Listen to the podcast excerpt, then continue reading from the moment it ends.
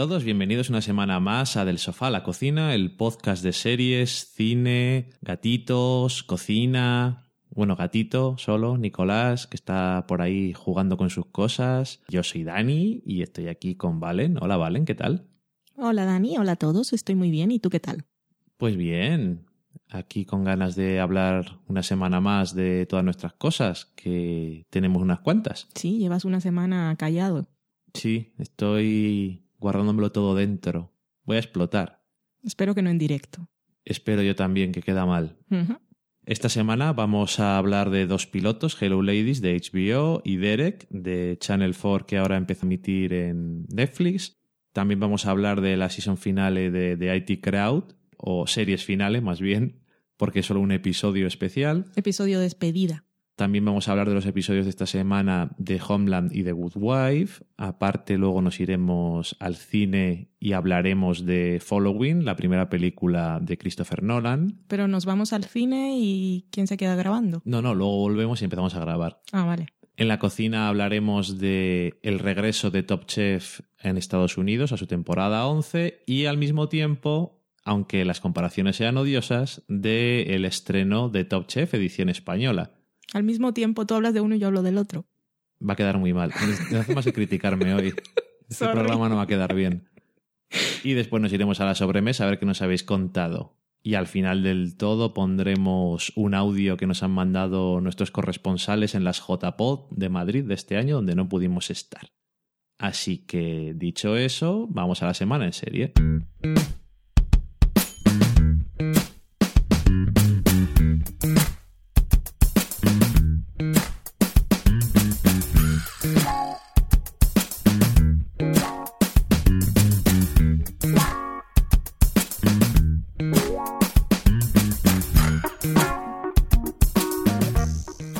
Vamos a comenzar con los pilotos. El primero de ellos va a ser Hello Ladies.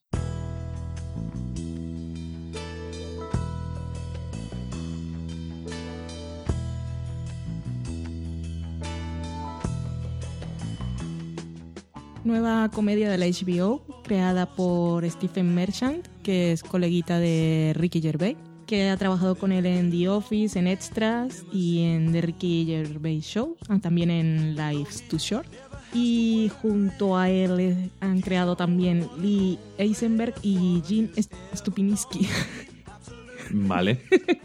Estos dos últimos son, bueno, eran guionistas en The Office, la versión americana. Los cuatro primeros episodios están dirigidos por el propio Merchant y con guion de todos juntos. Y junto a él en el casting, que él también es protagonista, están una serie de actores que no voy a decir los nombres, porque los nombres no van a sonar de nada, pero si veis el episodio, igual las caras sí porque algunos han trabajado en muchas series como Flash Forward, bueno, no en todas, pero son caras conocidas de Flash Forward, de Go On, Studio 60, Mr. Sunshine, hay uno de Awake. ¿Y qué nos cuenta esta serie?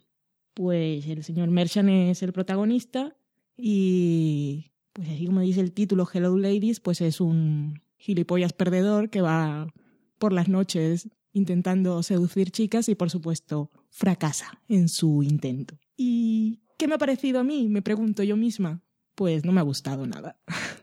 Yo creo que esta serie podría ser perfectamente, si no estuviese en HBO y no estuviese rodada una cámara y tuviese risas, podría ser un We Are Men o un Man Up o cualquier cosa de estas. Porque la premisa es básicamente lo mismo y no tiene ninguna, para mí no tiene nada fresco y ninguna situación nueva ni nada que me haya enganchado. Eso me pareció bastante mala.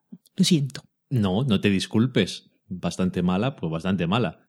La verdad es que es una serie que sí, eh, sigue en esa tradición de intentar hacer protagonistas que no son agradables y que juega un poco con que el espectador se va a sentir algo incómodo viendo ciertas cosas, pero no en el buen sentido, no está especialmente bien manejado. Es incómodo de ver, pero en el mal sentido. A mí es que no me había leído que era una de esas series que te hacen sentir incómodo, pero es que a mí no me hizo sentir incómodo en ningún momento. A mí sí, porque no era buena. Ya, pero no es eso lo que se supone que debe hacerte sentir incómodo, sino la situación. No, ya, no es eso. Eh, quiero decir que en teoría sí intenta eso, pero como fracasa es incómodo en otro sentido. Ok.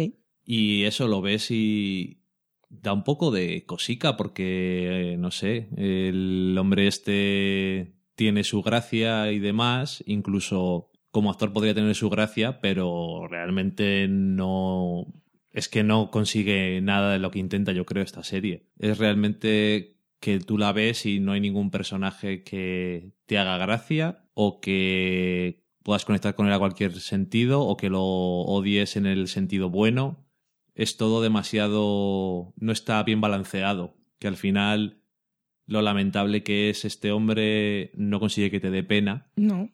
Que después tenga ese lado de cuando está por la noche haciendo chorradas y intentando conseguir tirarse a alguien sin éxito. Y no sé, la verdad es que es un poco... es de las peores series que he visto yo en HBO probablemente. Que recuerde yo así, si sobrevive más años será por prestigio del nombre o algo así, pero con esta serie desde luego va a arruinar todo el prestigio que pueda tener, porque es bastante bastante mala, parece que le falta Ricky Gervais. Y eso nos lleva a la otra serie de la que vamos a hablar, el otro piloto que tiene solo a Ricky Gervais al mando, que es Derek.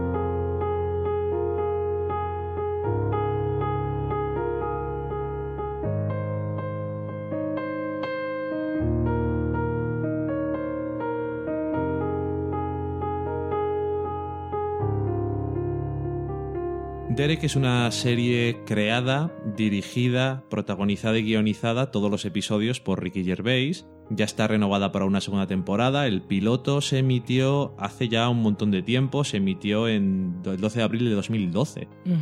Y resulta que había encargado eh, Channel 4 este piloto y dijo, ah, pues mira, parece que está bien. Así que enseguida anunciaron que habían cogido toda la temporada. Y antes de que se terminara, también dijeron, oye, que segunda temporada, no te preocupes. Y ahora nosotros la hemos visto aprovechando, aunque ya éramos conscientes de su existencia, desde de hecho desde que salió el piloto, aprovechando que ha salido en Netflix. Que ya sabéis que es una cosa que usamos bastante. Sí. ¿Y de qué va esta serie? Pues básicamente eh, se trata de el protagonista de él, que es Ricky Gervais, es uno de los cuidadores que hay en una residencia de ancianos y bueno, nos cuenta el día a día de esta residencia, los demás trabajadores que están allí. Por ejemplo, también sale Carl Pilkington, que conoceréis los que veáis de Ricky Gervais Show o Idiot Abroad, que él era el protagonista, por decirlo de alguna forma. Era una serie documental en la que lo único que hacían era Ricky Gervais y Steven Merchant le mandaban a sitios para reírse de él básicamente. Y en, en este caso, pues hace de un personaje que es, creo, algo así como el que arregla las cosas, el de mantenimiento. Sí. Y muchas veces, sobre todo si has visto eh, The Ricky Gervais Show, que es el podcast hecho serie de animación que también emiten en, en, HBO, es que es un poco como si fuera él. O sea, parecen que le han escrito cosas, pero también hay mucho suyo. sí. Porque a veces hace comentarios de esos que estás acostumbrado a oírle de ¿esto para qué? Y mm, bueno, también aparece una actriz bastante que es Kerry Godliman, que los que vean series británicas pues les puede sonar porque ha salido en muchísimas series. Y por, por ejemplo, en otra cosa de. En otras cosas de, de, Ricky Gervais salió en Extras o en Life is Too Short. Ahora no te sé decir la verdad de qué hacía porque no, no, tengo. A mí no me suena su cara, pero me parece que está fantástica. Hemos visto solo el piloto. Está, está muy está bien. muy bien. Y la cosa que tiene esta serie es que en su momento, o supongo que aún en algunos casos, algunos críticos han dicho que tenía un problema y era que se reía de la gente que tenía algún tipo de discapacidad mental o, o similares porque eh, Derek, el protagonista, en ningún momento se dice, pero claramente pues tiene algún tipo de discapacidad. Y yo en ningún momento sentí eso. Todo, lo, contrario. Todo lo contrario. O sea, eh, lo que yo sentí era que era un personaje que, como dijo Ricky Gervais en una entrevista, es que era mejor que los demás. Porque no tenía ningún tipo de prejuicio, no tenía. era bueno. Y, y todo lo contrario, o sea, se le muestra haciendo de. haciendo todo tipo de cosas y siendo una persona muy capaz. Y la interpretación de Ricky Gervais no la veo en plan cómico exagerada, sino más, no diré sutil tampoco, pero bueno, mm, ahí intentando no pasar esa línea en la que las cosas parece que empiezan a ser de broma. Y es que sigue siendo una comedia, es Ricky Gervais, que es un cómico, pero parece que es bastante tema emocional. Parece que hay mucha gente de la familia de, de este hombre que está trabajando o está relacionado con este mundo de, del cuidado de los ancianos y demás, y dice que es un tema que le interesaba y que siempre escribía sobre cosas que le interesaban. Y sobre las que sabía, obviamente. Y nada, la verdad es que lo comparas con Hello Ladies y no solamente es que esto es más gracioso, sin ser tampoco en plan de me voy a estar descojonando todo el rato, sino que además parece que aquí está el- la parte emocional y el corazón que le falta a Hello Ladies que no, no tiene nada de eso. Yo tenía miedo de ver esta serie. Lo sé, porque cuando salió te dije, vamos a verla, y dijiste, eh, no. Es que me daba cosica porque por lo que había leído básicamente de los británicos. Y siendo Ricky Gervais que es tan bestia, yo sí pensaba que me iba a sentir muy incómoda viendo la serie. Pero es que luego lo ves y yo no sé qué fue lo que pasó en el Reino Unido, que la percibieron de la manera en la que lo hicieron. Pero es que el tono de la serie es tan entrañable y dulce y es todo tan bonito porque él es, él es como un niño grande y es una persona básicamente que tiene el corazón puro. Sí. Y obvi- obviamente si te muestra el resto de gente que está fuera de- del entorno de la casa esa, que es como una familia, que todos también son muy buenos, que se ríen de él porque es diferente. Pero a mí me parece que, no sé, Hay que gente lo en el mundo que es así, no sé. Y además tuvo hasta momentos así de, de que en lugar de hacerte reír, casi que te ponía así como, jo, Un poquito, casi lagrimita más. Sí, sí, sí. A mí me pareció, no sé, es que me sorprendió por la idea que ya tenía de la serie. Pero, bueno, que, no sé, me sorprendió totalmente Ricky Gervais con esto. No esperaba que saliera con un producto así. Y, y creo que es normal que la gente pueda sentir ci- ciertos prejuicios diciendo el tipo de serie que es, pero de verdad que no es el tipo de serie incómodo, incómoda a la que nos tiene acostumbrados. Yo creo que viendo las dos series, además una detrás de otra que vimos los episodios, da como la sensación de que los productos anteriores que hicieron los dos juntos es como si hubieras separado dos cosas, dos partes diferentes que tenían. Hmm. Y la que sale ganando, yo creo, en este caso es Derek, de lejos. Sí. Y bueno, además me ha descubierto a un hámster encima de un piano, que siempre está muy bien. Así que si no la conocéis, por ejemplo, el otro día lo comentaba en Twitter y me decía Daniel Roca, no sé qué es eso de Derek, pues echadle un vistazo, que está ya por ahí completa, me parece que son seis episodios como manda la tradición británica y está renovada para una segunda. Sí que ahora no estamos acostumbrados a este tipo de series que te muestran la bondad en las personas.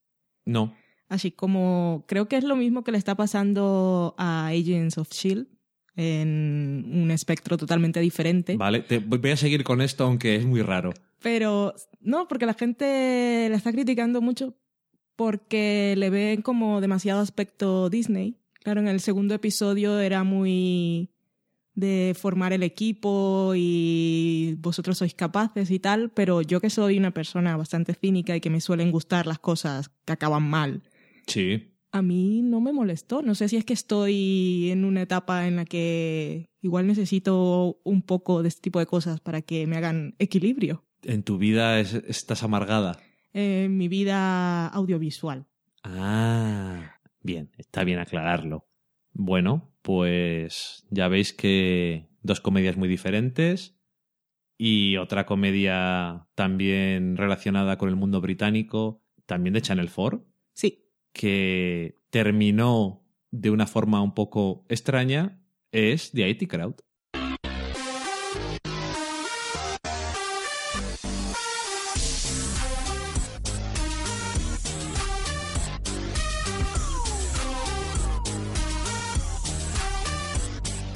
The IT Crowd es esa serie que por lo menos en España tradujeron como Los Informáticos, que nos contaba las aventuras de ese grupo de gente que trabajaba en el departamento informático de una empresa de actividades que no nos importan. Actividades desconocidas. Sí, que trabajaban, por supuesto, en el sótano. Que teníamos a la jefe de relaciones públicas del departamento de informático que no sabía nada de informática, que la engañaron con la gran broma de una caja negra que era internet. Y esos otros dos personajes, uno de ellos que hemos visto por ahí, por ejemplo, en Girls, en la última temporada. La serie acabó en 2009 o en 2010 su cuarta temporada. Ujú. En 2011 anunciaron que iban a hacer una quinta. Así para cerrar un poquito todo. Sí, y la cosa no, no avanzaba, pero bueno, con que son esas series británicas que ya sabemos que a veces vienen y se van, en algún momento volverán o no, ya yo la había dado totalmente por perdida, Sí. hasta que de repente en mayo de este año, 2013, para los que vengan del futuro, anunciaron que iban a hacer un episodio final de cierre despedida y lo anunciaron y tal como lo hicieron, lo rodaron un poco en secreto y mira, hace poco lo lanzaron al mundo y ya lo hemos visto. Y, está muy bien, yo lo disfruté muchísimo. Toda la serie ha estado escrita y dirigida por su creador, que es Graham Linehan, y se nota que, este, que él ha hecho toda la serie y que este episodio final lo quería hacer para darle una despedida a su serie y a esos actores que cada uno ha ido haciendo su vida. El que hace de Mouse es está haciendo, creo que se dedica a la dirección, no sé exactamente qué ha hecho, y la chica se dedica al teatro. Y bueno, tienen la vida bastante encarrilada. Y han vuelto con muchas referencias y guiños a episodios anteriores, con muchas referencias a la actualidad, incluso había un momento Breaking Bad, cuando decía, tú sabes el negocio, sabes la química casi, y cosas virales y internet. Y Cheater. Sí, el cheater, qué malo es cheater, cómo, cómo, cómo cuesta expresarse correctamente, cómo cambian las cosas si no pones el signo correspondiente de puntuación o si no pones la típica carita sonriente. En Cheater se entiende todo. La gente entiende la, la ironía enseguida. Nunca. Y eso que está muy bien. No sé cuánto duraba, media hora. Sí, duraba un poco más que los otros episodios. Sí. Como 10 minutos, 15. un También poco- salía el gótico de la puerta roja y el final final epílogo fue pues también genial.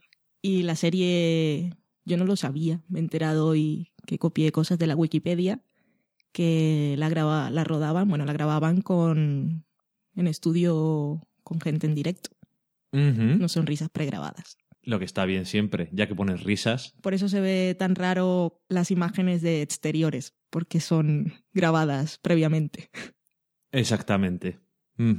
La verdad es que la serie tuvo una cuarta temporada.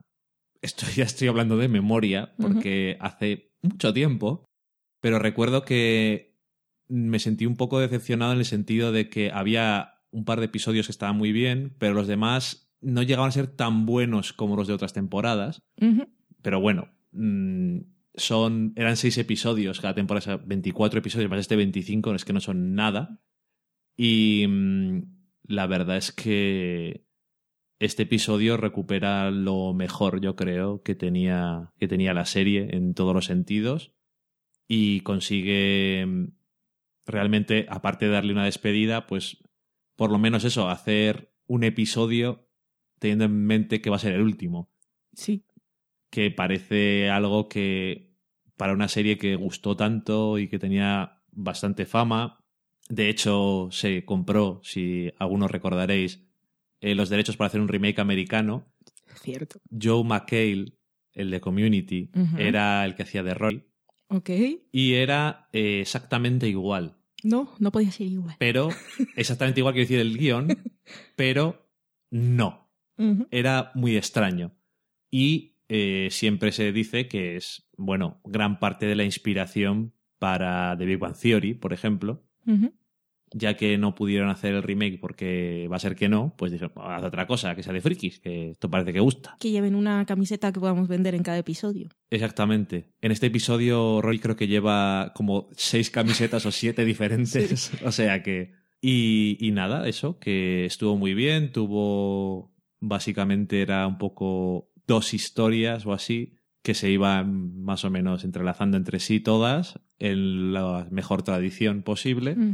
Y las referencias, como dices tú, a algunos de los mejores momentos. Incluso reflexiones un poquito meta. Y, Sí, pues, ese tipo de cosas que, que le pegan a una comedia de este tipo cuando está terminando. Pena, pero muy contento de que pudiéramos ver este episodio, porque nos habíamos quedado un poco, quizá no en bajo, pero sí como en frío, porque no era un final. Y me gusta que la hayan podido rematar. Y este sí es un final. Un final Sí, a los sí. personajes y está muy bien. Aparte de todo, es un final. Muy surrealista.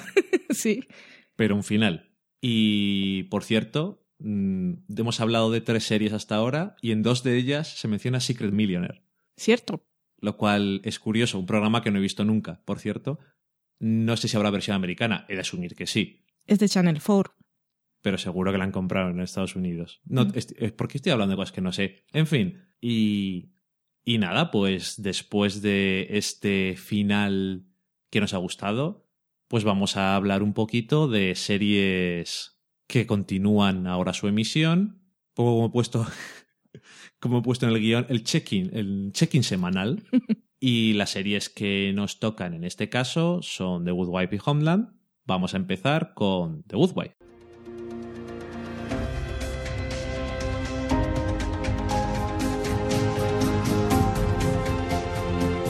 The Good Wife esta semana su segundo episodio de la quinta temporada de Beat Bucket nos ha mostrado un caso relacionado con el superbuscador Chung-Hum. Chung-hum es una palabra que me gusta mucho. ¿Te interesa? La que no me gusta tanto es spoiler si recordamos. Eh, sí, es verdad. Que en estos dos comentarios que vamos a hacer puede haber spoilers si no vais al día. Como digo, es un ah, capítulo que nos trae un caso relacionado con Chung-Hum, con además, como siempre, cosas relacionadas con cosas que han podido pasar en la vida real, relacionado con la Agencia de Seguridad Nacional Americana, la, La NSA, NSA. Me daba miedo, ¿eh? Ver eso. por Cómo escuchaban todas las conversaciones de la gente porque habían palabras clave. Curiosamente, eh, justamente el estreno de la temporada 17 de South Park también iba sobre la NSA y las escuchas y entraban en una sala que es también como la sala que se ve al principio del episodio, Vale. que me hizo gracia. Aparte de eso, pues tenemos que la NSA va parece que va a ser un tema recurrente o un personaje más este año porque se meten un poco en escuchar a- al bufete y acaban todo llevando a que van a acabar escuchando a Alicia y demás. Bueno, no solo eso, que los estaban escuchando. Nos estaban escuchando por un caso que tuvimos el año pasado y bueno, todo va evolucionando con sus diferentes cositas. El episodio, como siempre, es que no sé, siempre que hablo de The Good Wife, el episodio me ha gustado, el caso me ha gustado, no era igual que siempre, nada, porque siempre buscan una perspectiva diferente para, para las cosas y un artefacto nuevo que meter en las cosas de la justicia. Sí. Y Jeffrey Tambor, que repite como juez este año, está bastante bien. Se le ve muy. Gran fichaje. Yo soy muy fan. Yo te lo dije, es que me encanta porque no es como otro tipo de jueces que me imagino los jueces en la vida real, a ver cuándo se acaba esto. Me da todo igual lo que estés diciendo. Y este se lo pasa a pipa cuando ve que los abogados tienen ingenio y encuentran la trampa de la ley y dicen, pues ahora tengo una prueba para esto. Y dice, sí, ah, muy bien. ¿Y ahora el otro qué va a ser? ¿Eh? Quiero ver qué saca, cuál es tu jugada. ¿Qué va a pasar? La verdad es que siempre los jueces, ya lo hemos hablado otras veces, es una cosa que se suelen currar bastante y además tienes la suerte de que como son recurrentes o aparecen en varios episodios, sabes ya cosas sobre ellos y... Los conoces, sí. y no sé, siempre les- se, le- se las arreglan para darles una personalidad propia a cada uno de ellos que podían ser perfectamente clásico juez de serie de televisión y si alguna vez tocaba, pues alguno un poco más especial. Pero en este caso son todo... No hay tantos jueces en el, en el estado de Illinois, Illinois. como para que no se repitan nunca y la verdad es que incluso en el segundo episodio cuando sale dice, yo esta la conozco, la he visto hace nada, ¿no? En el La- episodio pasado. La vi en el episodio pasado. Y nada, el- la verdad es que sí, me gustó el episodio y en este capítulo además vuelve a salir la madre de Alicia, que normalmente no me suele gustar, pero que en este caso no tuve problema con ella. Es que a vez, alguna vez ha sido muy exagerada. Pero Sí. en esta ocasión ha estado bastante fina en sus comentarios. Tiene un par de frases muy buenas. Y a mí el rollito de flirtreo que se lleva con David Lee me hace mucha gracia. ¿Cierto? No sé, que otras veces es como un personaje que dices, "Eh, venga ya. Cuando estaban borrachas en el bar me hicieron mucha gracia. Sí, pero ese era un momento en el que podía haber sido exagerado o que no, y incluso llegaba a, a- a ser emocional e interesante, y te deja la sensación en todo el episodio de que a lo mejor le pasa algo Sí, y que la va a palmar o algo así, porque es que está como, no sé. Pero bueno, que me gusta. Y también siguen saliendo, igual que en el episodio anterior, los hijos, pero tampoco me han molestado en este episodio, aunque veo que ya van a tener alguna cosa más por ahí interesante, o no, pero importante. la llamada de la exnovia la va a liar tontamente, Sí, además, sin sentido. ya el, año pasado, somalí. el año pasado ya fue que tuvieron problemas con eso. Sí, Y si hay una cosa que The Good Wife suele hacer, y yo creo que está bien, es que no se suele olvidar de las cosas que pasan. Entonces, si están representando al hombre este negro calvo, que es un traficante de drogas, pues en este episodio, aunque no haya salido hace muchos episodios, se recuerda que lo siguen haciendo. sí. O si Will estuvo suspendido, pues es importante. O si, no sé, siempre todo tiene consecuencias y no se olvidan de las cosas que van, a- que van pasando. Y eso es una cosa que han mantenido en todos los episodios de la serie, aunque algunas veces puedan haber caído en otras cosas que no nos han gustado tanto, pero eso es una cosa que a mí me suele gustar, la continuidad. Es que es el procedimental perfecto para mí, porque es procedimental porque tiene un caso por semana, pero no puede ser más serializada. Totalmente, y además incluso los casos. Porque que aparezcan. Claro, en otros. En otras series de, de abogados, cada semana es un defendido nuevo. Y en esta serie tienen unos clientes. Coño. Entonces, a veces son nuevos, pero a veces son los mismos. Sí, y no es el típico procedimental que la gente puede decir, voy a empezar, bueno, pueden, allá ellos, pero voy a empezar a ver The Good Wife, que dicen que está muy bien. Pero es que tiene tantos ecos al pasado. Sí, la verdad es que mm, yo no lo recomendaría mucho. O sea, está, está muy bien, pero yo creo que se sigue disfrutando más si has visto toda la serie, yo creo que de lejos. Y, y eso, que me gustan los casos de la semana siempre porque repiten cosas y son referencias a cosas que han pasado antes, o si se llevan mal dos, pues se siguen llevando mal, porque, porque se van a dejar de llevar mal. O, por ejemplo, otra cosa que suelen hacer muchas veces, que es entrar en un caso en un punto que ya están acabando o que están a medias. Sí. Y no sé, eso siempre está bien, es más fresco. Y aunque yo sé que hay gente que dice, igual se le está gastando a The Good Wife eso de usar mm, diferentes tipos de juzgados, no sé qué, yo digo, pero entonces si hicieran lo mismo de siempre, dirías, ¿por qué hacen siempre lo mismo? Nunca. El caso es quejarse. Y Jamás. este año por ahora estoy muy contento con la serie. Siempre estoy contento, pero el año pasado, por ejemplo, pues tuvo unas cosas un poco raras, aunque luego la segunda mitad estuvo muy bien. Corrigieron a tiempo. Eso es lo bueno, es lo bueno que tiene no ser de cable. Sí, que puedes corregir sobre la marcha, si quieres. Es lo único bueno. Porque si es de cable, haces una temporada, la has cagado, pues el año siguiente la arreglas y ya está. Pero tienes. Bueno, en fin. Como por ahora yo no me encuentro cansado por tener tantos episodios al año, no tengo nada de que quejarme en ese aspecto. Al contrario. Y la y Beca, que son dos que siempre me han hecho mucha gracia.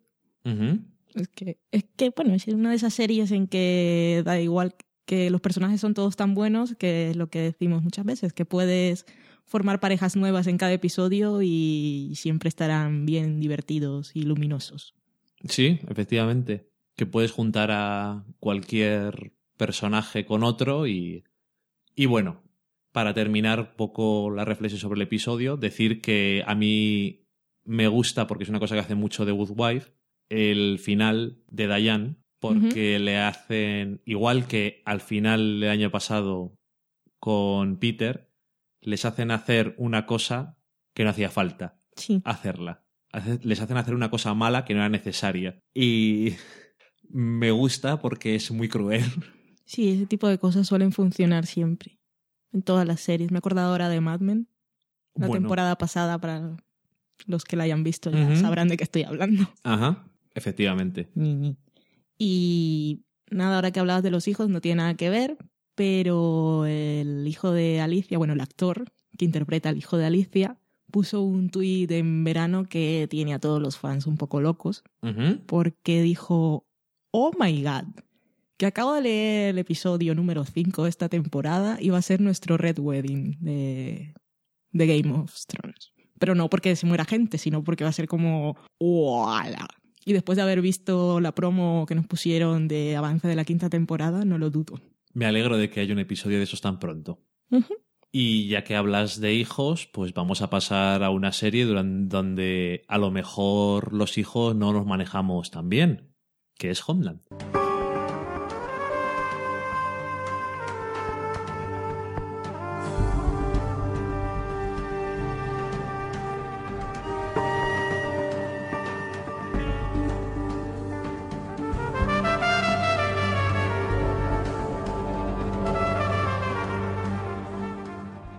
Habrá spoilers. Esto lo digo porque a mí me pasa muchas veces que pones en pausa un programa y luego no te acuerdas. Y hemos avisado antes que había spoilers, pero si esta persona que está escuchando esto ahora mismo, hola, ¿qué tal? Se había dejado el programa en pausa y no se acordaba que podía haber spoilers y no ve Homeland, pues tiene que pasar a la cata de pelis. Nos vemos ahora, persona que no ve Homeland. Persona que no ve Homeland. Y aquí estamos, segundo episodio de la tercera temporada que se titula U O A o U O A o.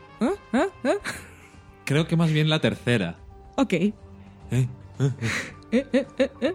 Y aquí seguimos con las cosas intentando encontrar su lugar.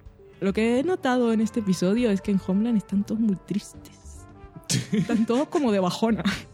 No es una serie tradicionalmente muy feliz, pero no están muy contentos. No, están todos... Bastante miserables. El puto Brody ha dejado las cosas bastante terribles por aquí. Ajá. Lo único que me ha gustado de este episodio ha sido Peter lo Quinn. único. A ver, Peter Quinn, que yo no lo dije la temporada pasada y tenía que lo diré ahora. Hubo dos momentos del episodio pasado, el primero de la tercera temporada, que produjeron una sensación en mí, opuesta. Cada uno de ellos. El primero, Espera, que ya que- creo que ya por, por donde vamos. Continúa. el primero, Peter Quinn haciendo de Oliver Quinn en Arrow. Ajá. sin camiseta ahí, yo digo, unas flexiones, está muy bien. Es un personaje que siempre me ha caído bien, pero y sin camiseta no le sienta mal. Y luego ese momento de, oh no, socorro, por favor, no, cuando estaba Sol en un momento íntimo con su mujer. y dije, no, no quiero ver a Sol sin camisa, por favor, no me hagas esto, Homeland, no es necesario. ¿Y no lo fue? No, y gracias. Pero bueno, Peter Quinn, que eso fue una adición la temporada pasada que me resultó muy positiva, bastante interesante. Es un personaje que me sigue pareciendo muy enigmático porque no me cuenta muchas cosas y siempre que va por ahí de solo en sus operaciones es tan raro como ese apartamento en el que vimos que vivía, pero es el chico de buen corazón y me gusta. Sí. Y es el defensor de Carrie ahora. Aunque Sol se le ve muy torturado porque él, él, él quiere a Carrie y se preocupa por ella, pero tiene sus movidas que son como el bien mayor, o como se dice. Ajá. Ay, y eso me rompe un poco el corazón. Otra cosa que quería comentar, y no sobre el episodio, pero es que la gente critica mucho a Claire Danes o a ¿Por? Carrie, porque es muy exagerada en sus actuaciones, pero es que está enferma. Ya. Entonces, no sé. Es bipolar. eh, pasa de un estado de ánimo a otro y sus sentimientos y pensamientos son muy intensos. Y no sé, a mí me parece que lo hace muy bien.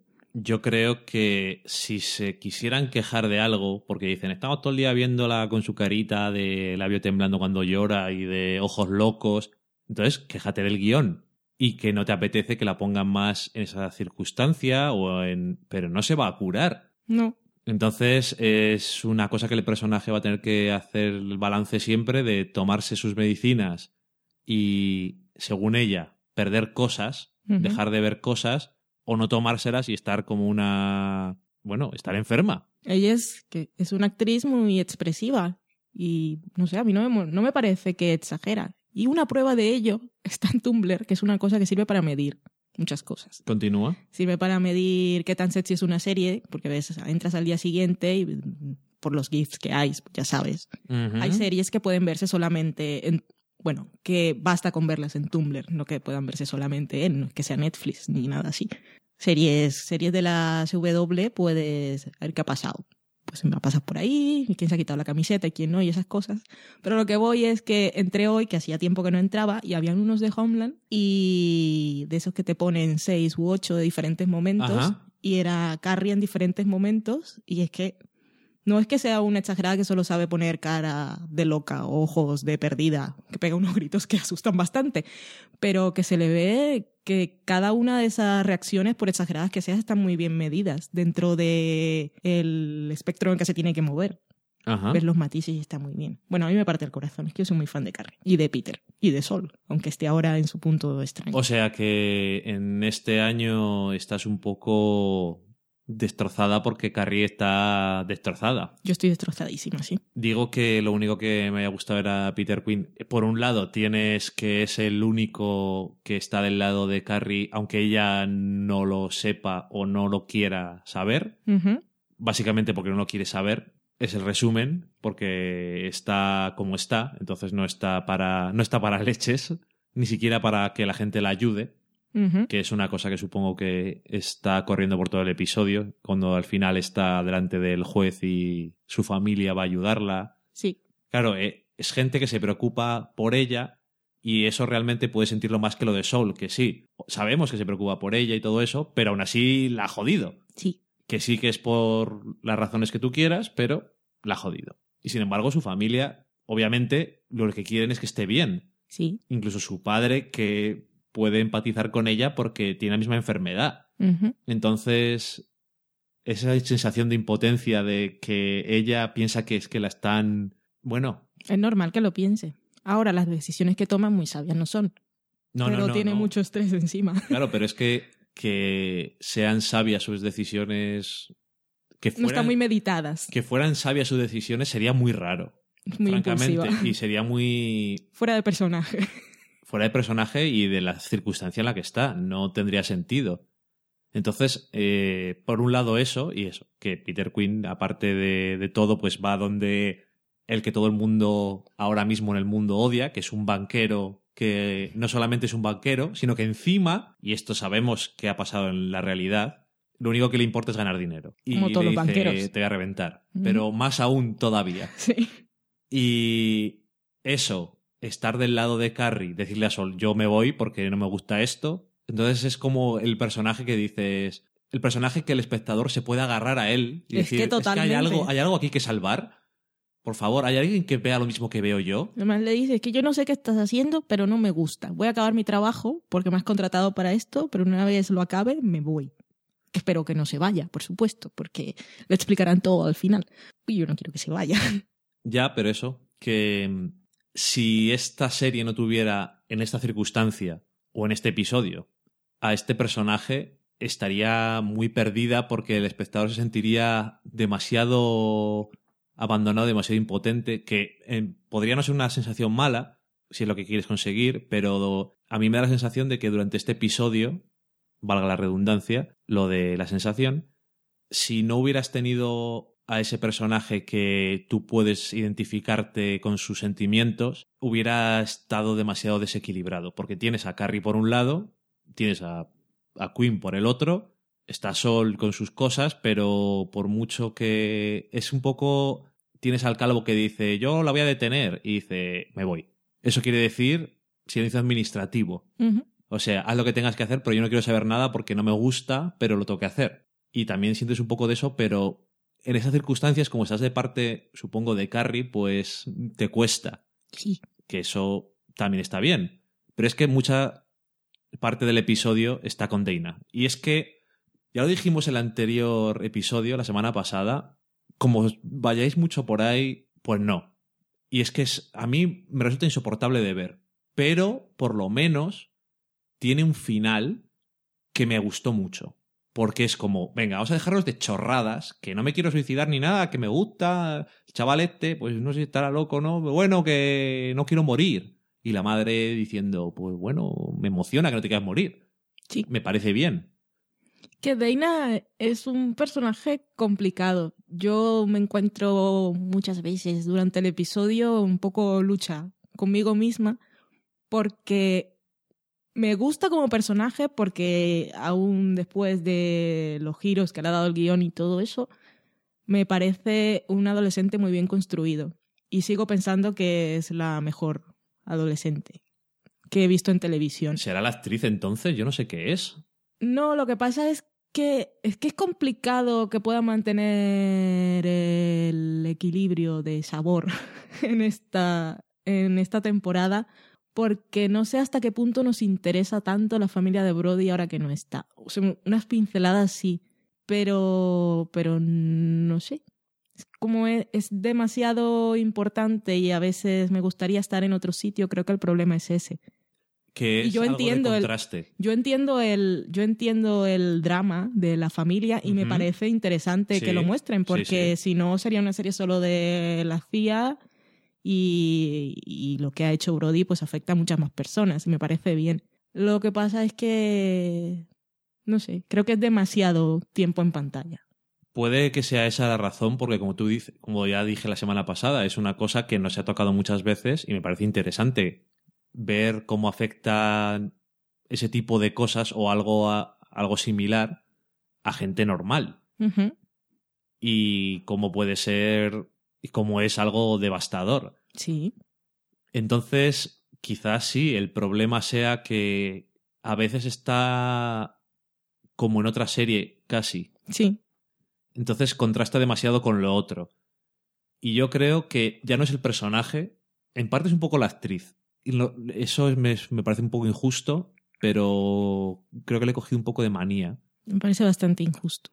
Le he cogido un poco de manía, no porque lo haga mal, sino le he cogido mira, manía. cuando- Y entonces lo que yo creo que es más el problema es el tipo de tramas en la que la meten. Sí. Porque está bien manejada, creo que sus sentimientos son como reales, son Sí. realistas, pero ¿por qué tienen que ponerle siempre a que se enamore de algún chico? Y que luego, como el año pasado, eso tiene pinta de que va a ser igual. O eh, enamoro de un chico y luego acaba mal, por alguna razón. Sí, pues además la- tranquila. la tontería de las fotos y eso, que ya sabemos que algo va a pasar. Y espero, pero... en fin. Es que no sé, eh, tú imagínate que esa trama no tuviera a ese chico recién salido de Dexter dentro. Ese asesino. Si no lo tuviera, sería. eh, ocuparía menos espacio en el episodio, lo cual yo creo que no sería malo. Lo segundo, eh, tendrías el drama más cotidiano y intentando adaptarse a la vida de verdad. Y yo creo que sería más interesante que, claro, introducirlo como para darle una razón para vivir, a lo mejor es un poco exagerado. Pero bueno, por la edad también puedes entender. ¿Qué Sí, le da que- razones para vivir a una chica eso? Pues supongo que enamorarse. Sí. Porque amigos no tiene. Normal también, es la hija del terrorista. No, no, sí, eso es completamente comprensible. Ahora, Entonces- yo cuando veo a la familia solo todo el tiempo estoy pensando, ¿cómo ha crecido el pequeño Brody? Y cómo salen las fotos. En la foto, esas fotos son nuevas porque antes no eras tan alto. Y el pobre pequeño Brody, que ahora es alto, sigue teniendo el mismo nivel cero de personalidad. O sea, no, Mamá, yo no sé déjala, nada de él. déjala, no mamá, hace nada, déjala. pobrecico. Ya antes jugaba videojuegos, antes iba a karate con Mike. Ya podrían, podrían haber jugado un poco con él esta temporada. Igual si él fu- fuese el de las tendencias suicidas, habría sido un poco nuevo, impactante. Porque era el niño pequeño, también le podía haber... no Sí, sé, porque es que. Pues mira, lo conoceríamos eso un poco estado mejor. muy bien. Es que parece que es todo el drama siempre en Dana a él y a él se le ha pasado rozando el Mm. pelo. Como que le ha, le ha dado igual. ¿no? Claro, antes nos parecía porque era pequeño, pero ahora ya no es tan pequeño. Es eso. Yo no sé, claro, no ha pasado tanto tiempo en la serie como para que digas, ha crecido, pero es que ha crecido, a esa edad se crece pronto. Sí, pero que no solo eso, sino que parece que a él no le ha afectado nada. ya.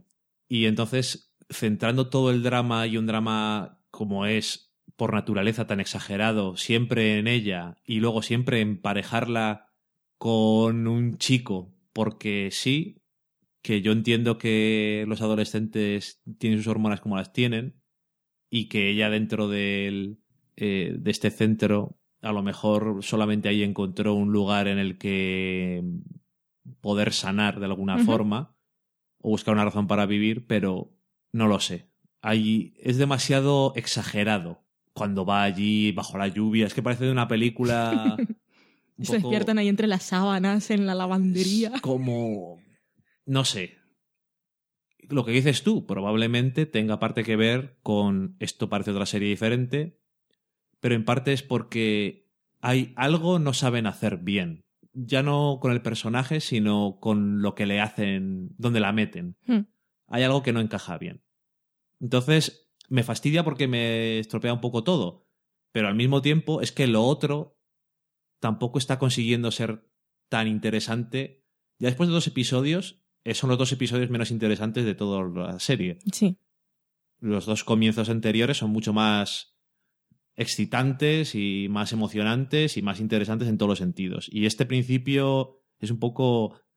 Bueno, en el próximo ya nos anuncian excitement, pero da pena que haga falta eso para que la serie sea emocionante. No sé. Es demasiado. mm, me en algunas cosas. Lo bueno es que quedan 11 episodios o 10 y. Vaya. Es que nos tiene, nos malacostumbró mucho en la temporada pasada, Ya, porque ya. todo fue muy rápido. Ya te dije que fue- igual fue un problema porque Sí. al final. Y ahora como que están haciendo eso que gusta tanto últimamente en las sagas, que son los reboots, que no me parece, que están... Es que es una serie... Han empezado otra vez casi, obviamente no de cero, porque estamos viviendo consecuencias de cosas que han pasado, pero el planteamiento es todo diferente. Todas las fichas han cambiado de posición en el tablero. Sí, pero hay muchas cosas en las que se parecen familiares. Sí. Y no sé hasta qué punto familiar en el buen sentido. Como algo que puedes decir, esto es una algo que puedo comparar con algo que pasó en la primera temporada. Porque la primera temporada estaba muy bien hecha. Y espero que tan bien hecho como la primera temporada llegue a estar esta, pero ya no puede ser, porque han empezado un poco así. Ahora, No tienen tiempo. que tienen tiempo de sobra para que estos sean unos episodios de pim, pim, pim, pim, vamos a poner unas cositas y luego ya intentamos con mejor base, como te decía la semana pasada. Lo de Daina, sea lo que dices tú o no, que yo creo que es posible, lo que me gusta, ya te digo, es ese es el final, que es como, a ver, venga, vamos a dejarnos de chorradas, porque Sí. es que si ese final en este episodio, ese final del, del arco de esos de la Mm. madre y la hija no está, Sí. es como otro episodio más, me está tocando los cojones. Mm. Entonces, además, permite que estén bien para cuando vuelva a aparecer Brody Sí. y se vuelva a joder todo. Eh, Es un especialista. Y además sin pelo. Sí, pobre de Men Luis, con su melena pelirroja. Las fotos. Las fotos. En fin. Bueno, pues nada, eh, con esto terminamos las series y nos vamos a la cata de pelis.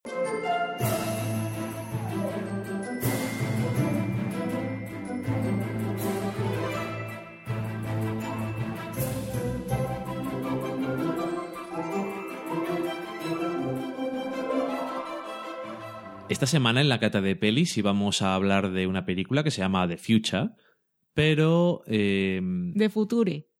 Future, el futuro. Pero cuando estábamos viéndola, llevamos 20 minutos, dijo Valen, aquí tengo yo una sensación muy chunga. ¿Cómo sabemos que a este gatito que aparece... no que es el narrador nada? de esta historia. Muy creepy, por cierto, su voz. Nico no habla con esa reverberación extraña. Y entonces dejamos de verla, porque dijimos, si nos va a amargar el fin de semana, mejor la dejamos. Y a partir de ahí fue cuando descubrimos, gracias a Veneno Fan en Twitter, que lo pusimos en Facebook, que hay una página en la que hay muchas películas metidas y puedes saber si le pasa algo al animal que aparece. Es una base de datos para cinéfilos que tienen mascota. Exactamente. O si se muere, o si le hacen daño, sea lo que sea, te lo dice con una carita de un perro que llora o que está catacroker. O que está feliz. O que está feliz. Porque no le ha pasado nada. Entonces, eh, antes de verla, pues puedes saberlo. A veces no son gatos y perros, pueden ser palomas, como en 24 Hours Party People, pero bueno. O monetes de Indiana Jones que no estaba en la base de datos. Muy cierto, muy cierto. Pero bueno, eh, no la terminamos de ver. Por cierto, que si alguien la ha visto, Antara, por ejemplo, nos dijo que la había visto y que sí que le gustaba, pero no se acordaban qué pasaba con el gatito, así que no la vimos. Y la otra película que teníamos en nuestra lista, y que además nos venía muy bien porque The Future duraba 90 minutos, habíamos visto 20 Sí. Y teníamos una que duraba 70 minutos, que era Following, la película, primera película de Christopher Nolan, pues esa es la que nos pusimos. Así que vamos a hablar un poquito de Following.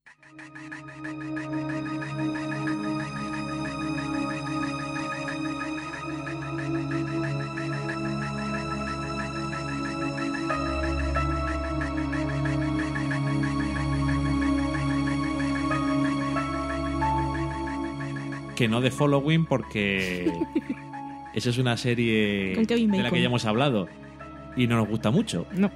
Pero bueno, en cualquier caso, Following, como digo, es la primera película de Christopher Nolan, la rodó en 1998 con un presupuesto bastante bajico de 3.000 libras de hace 15 años. Pero 3.000 libras, no obstante, Está rodada en blanco y negro. 16 milímetros.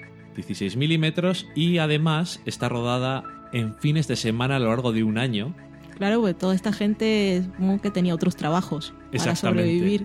Exactamente. Y no solo eso, sino que además todas las escenas estaban ultra ensayadas para ahorrar, porque uno de los problemas que tiene grabar en película de toda la vida es que el metro cuesta.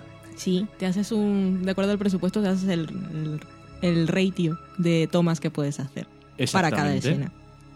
Por eso a veces pasa lo de se nos acabó el dinero y no pudimos seguir rodando, pero el dinero pagué. Sí, para película. es una de las ventajas que tiene el formato digital y es una de las razones por las que hoy en día yo supongo que hay tanto cine independiente y tantas películas que son de muy bajo presupuesto, porque cualquier cámara hoy en día casi te hace una, una película que se ve mejor Sí. Que películas de hace 15 años y hace 10. En este caso, esta película trata sobre un.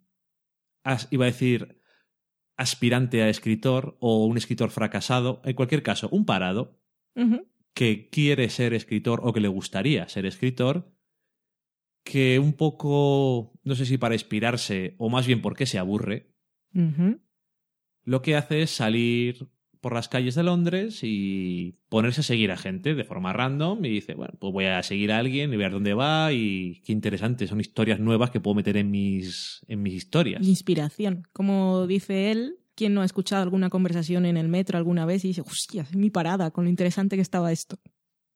Pues en este caso lo que hacía eso, seguirles a, a donde fueran y así pasaba los días. Como dirían los muchachos de le da una pata a una lata y ya que haya hecho el día.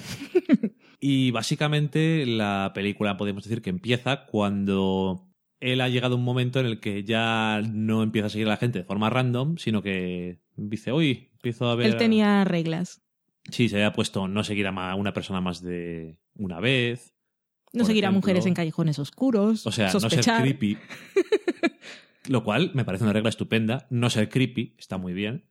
Entonces em, sigue a un hombre y este hombre se da cuenta de que le está siguiendo. Entonces se enfrenta a él, entre comillas, en un, en un bar y le dice que es un ladrón y que si quiere ir con él para ver qué es lo que hace.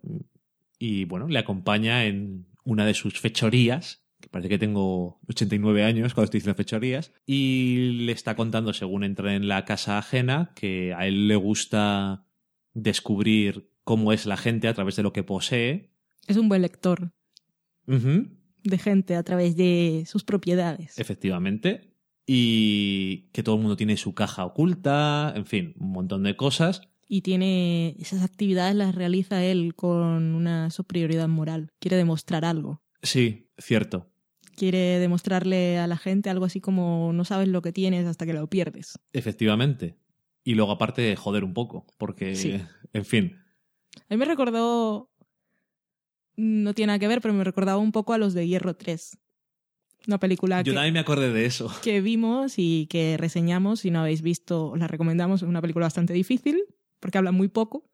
Podéis buscar el programa en el que hablamos de ella. Una película, por cierto, muy diferente, pero que no tiene que ver con esta en el sentido de la intención. No, no, no, para nada. Pero bueno, Pero es eso de entrar a casas cuando no estás. Bu- bueno, si no has visto esa peli, vedla, que es que está, está muy chula. Lo que pasa que sí, como dice Valen, es un poco complicada. Digamos que el diálogo es escaso. Bastante escaso. Parece que cobraban por palabras, como un SMS. Estos, en vez de. En vez de por metro de película, era como las palabras las cobraban. Sí. En Japón son gente muy rara. Pero bueno, eh, digamos que hasta ahí podemos leer, como decía en el 1, 2, 3, es eh, la premisa de la película que comparte con algunas de las películas que hemos visto después. Digamos directamente la siguiente película de Christopher Nolan, que es Memento. También, si la habéis visto, una película que yo me imagino ha visto muchísima gente, o casi todo el mundo a esas alturas, es del año Mucha 2000 gente piensa que es la primera. es del año 2000 y que estaba montada de una forma un poco diferente. Y en este caso, esta película también está montada de una forma distinta, un poco, no tan de forma tan peculiar o original como la otra, sino más bien con el clásico elemento, aunque hace 15 años no era tan clásico, supongo, de los saltos temporales ir mezclando diferentes momentos en el tiempo. Algo que además eh, puede distinguir muy bien. No es como esas películas, como siempre, yo que sé, por ejemplo, otra película, por poner otra película de Christopher Nolan, que a mucha gente le confundió. A mí personalmente no, pero puedo entender más la confusión como era Inception. Que veo mucho de Inception en esta peli. No del punto de vista formal y aquella hablaba, pero sí tiene. Tiene las alguna sem- cosa, todo- sí. Tiene las semillas de, de casi todo el concepto. El arquitecto y. Tiene, digamos, muchas semillas de muchas cosas que ha hecho Nolan después. Y, mm, como digo, no es confusa en la narrativa porque tiene una, iba a decir pista, pero es que es, bueno, una señal muy evidente que te dice cuándo está transcurriendo cada una de las escenas que estás viendo y no da lugar a confusión alguna. Y el argumento, pues la verdad es que es de estos clásicos de una vez que haces un montaje alternando diferentes etapas temporales, lo que intentas conseguir es una sorpresa sobre algo que no te esperabas. Y en este caso, pues también se. también utiliza esos, ese tipo de ingenio para darte un final que no te esperas. En el que al final dices todo encaja, aunque si alguien hubiera hecho una cosa diferente, se había jodido todo Sí. los clásicos de películas, pero bueno, que eso no, a mí personalmente no me resulta un problema, me resulta más un problema cuando no encajan. y la verdad es que a mí la peli me gustó. Lo primero, dura 70 minutos, que mm, realmente dices, vale, ves la parte económica por la que no dura más, pero el guion no necesita más. Yo creo que dura lo que tiene que durar y me parece que es además un estreno como director a lo grande, ya había hecho cort- cortometrajes y es muy buena película de debut. Sí, está muy bien. De hecho, me parece bastante mejor que algunas películas que ha hecho luego, Sí. pero no entraré ahí. El dinero a veces es un problema. El dinero a veces es un problema y en este caso la falta de dinero no es Agudiza el ingenio siempre. no es un problema para mí porque en el fondo no necesita más recursos. Si quieres que la hagan en color, pero yo creo que le queda bien el blanco y negro porque también es un poco noir Sí. y es muy, oye, clásico. Ahí sale una actriz que tiene una pinta de películas de los años 50 Pues Mujer fatal de los 50, que clásica. absoluto y entonces el blanco y negro le, le pega un montón Sí. Y bueno, es una de esas películas que para mí deja claro que lo importante realmente, lo primero que tienes que tener muy bien hecho es el guion Luego intentar hacer bien la dirección, que los actores sean buenos, todas las cosas son importantes, todo hace una película, montar bien, editar bien. En este caso yo creo que el guion y la edición eran básicas para que esta película funcionara. Todo lo hace él, ¿no? Sí, eh, bueno, concretamente, dirección, guion, producción, edición, fotografía y cinematografía. Ya que estamos diciendo lo de ahorrarse dinero, pues lo hacía todo él. Y con luz natural. Sí, no tenía focos. Cosa que... Y también leí en un sitio que el que hubiese tanta voz en off era también como algo que se había marcado él, porque rodar audio en directo es complicado y gastar dinero en doblaje luego, pues es gastar dinero. gastar dinero. Entonces, todo lo que pudiéramos grabar en off, pues mejor, que no era doble. Y que acentúa un poco más el estilo noir, que la voz en off es ese clásico de, de este tipo de películas. Que te decía que luego cuando leí que no habían rodado con luz artificial, quiero decir, dije, pues, entre otras cosas, el blanco y negro ayuda, Sí. pero realmente se beneficia incluso. Le da una naturalidad extraña y al mismo tiempo no es nada natural porque es, es curioso porque cuando una película no tiene iluminación parece, mar- parece rara, cuando esa es la realidad. Sí. Y, y no sé, eh, al final confluye todo. La falta de dinero realmente en este caso, casi, no voy a decir que ayuda, porque bueno, supongo que a nadie le sobra el dinero, que sí, hay veces que el dinero parece un problema, pero digamos que a nadie le sobra el dinero. Pero en este caso parece que el tener pocos recursos, eh, a Christopher Nolan le sacó lo mejor de sí mismo y eso es un guion muy ingenioso que además es satisfactorio, yo creo, el final, que te deja como de esos que dices, ah, es, es verdad, porque, eh, te, ah, porque... eh, Que es lo que yo creo que es un giro final bueno. Cuando dices, ah, pues es que al principio no sé qué, o el medio no sé cuál, y todo te encaja en tu cabeza, y luego la vuelves a ver y dices, ah, pues es cierto. Eso es cuando los giros son buenos. Sí. No cuando dice- acaba el giro y dices, eh. No, Está muy bien, son 70 minutos que se pasan volando y la película, así como no me pasó con The Future, aparte del gatico, llevaba 15 minutos y yo no terminaba de entrar en la vida de estos personajes. Aquí desde el principio entras y te atrapa enseguida. Y eso que son actores que no puedes decir, son, son famosos, que pues son semiprofesionales, aunque lo hacen muy bien, sobre todo los dos protagonistas, los dos hombres, lo hacen muy bien. Ella es más fría. Solo hay cuatro personajes con líneas sí, y está los tiempos en los que nos movemos son cuatro. Él Sí. haciendo su declaración al principio luego los otros tres, que como tú decías, estaban muy bien marcados por la apariencia física del personaje, que en una va con el pelo largo y luego va con el pelo corto y luego va con golpes y te marca exactamente los momentos en los que son, pero aún así siendo tan claro, o sea, es, es muy claro para ti, pero me gusta porque durante todo el proceso te va mostrando que el personaje está en un sitio diferente, pero tú no sabes cómo ha llegado hasta allí. Entonces, ¿cómo te vas armando la película en la cabeza mientras va progresando la narración? Es una cosa que es bastante chula. sí, está muy bien montada en ese sentido, porque como dices tú, hay diferentes escenas que van una detrás de otra y dices, pero entonces cómo ha ido de aquí a aquí y es una escena que va a ver, que vas a ver luego cómo ha llegado a ese sitio, Sí. pero no aparece hasta que no tiene otro significado. Y al final es la mejor forma. Yo creo que esta es la mejor película que podía ser. Y que eso no es. parece que es decir poco. A mí me parece que es muy buena peli. Sí, está muy bien y eso mostraba que es un creador, que luego ha podido hacer cosas que nos gusten más o menos y que ha entrado en la industria o lo que ya no son tanto sus obras, no puede dominarlas, pero cuando ves las primeras obras de gente así que tú dices es un creador, guionista, director que tiene intenciones, le ves todas sus obsesiones del principio y su estilo y su sello y en esta película de, Cristo, de Christopher Nolan se puede ver. Sí, se ven muchas cosas que diréis, ah, esto. Pues en, el, en otra peli salía un tema de estos o una cosa de este estilo.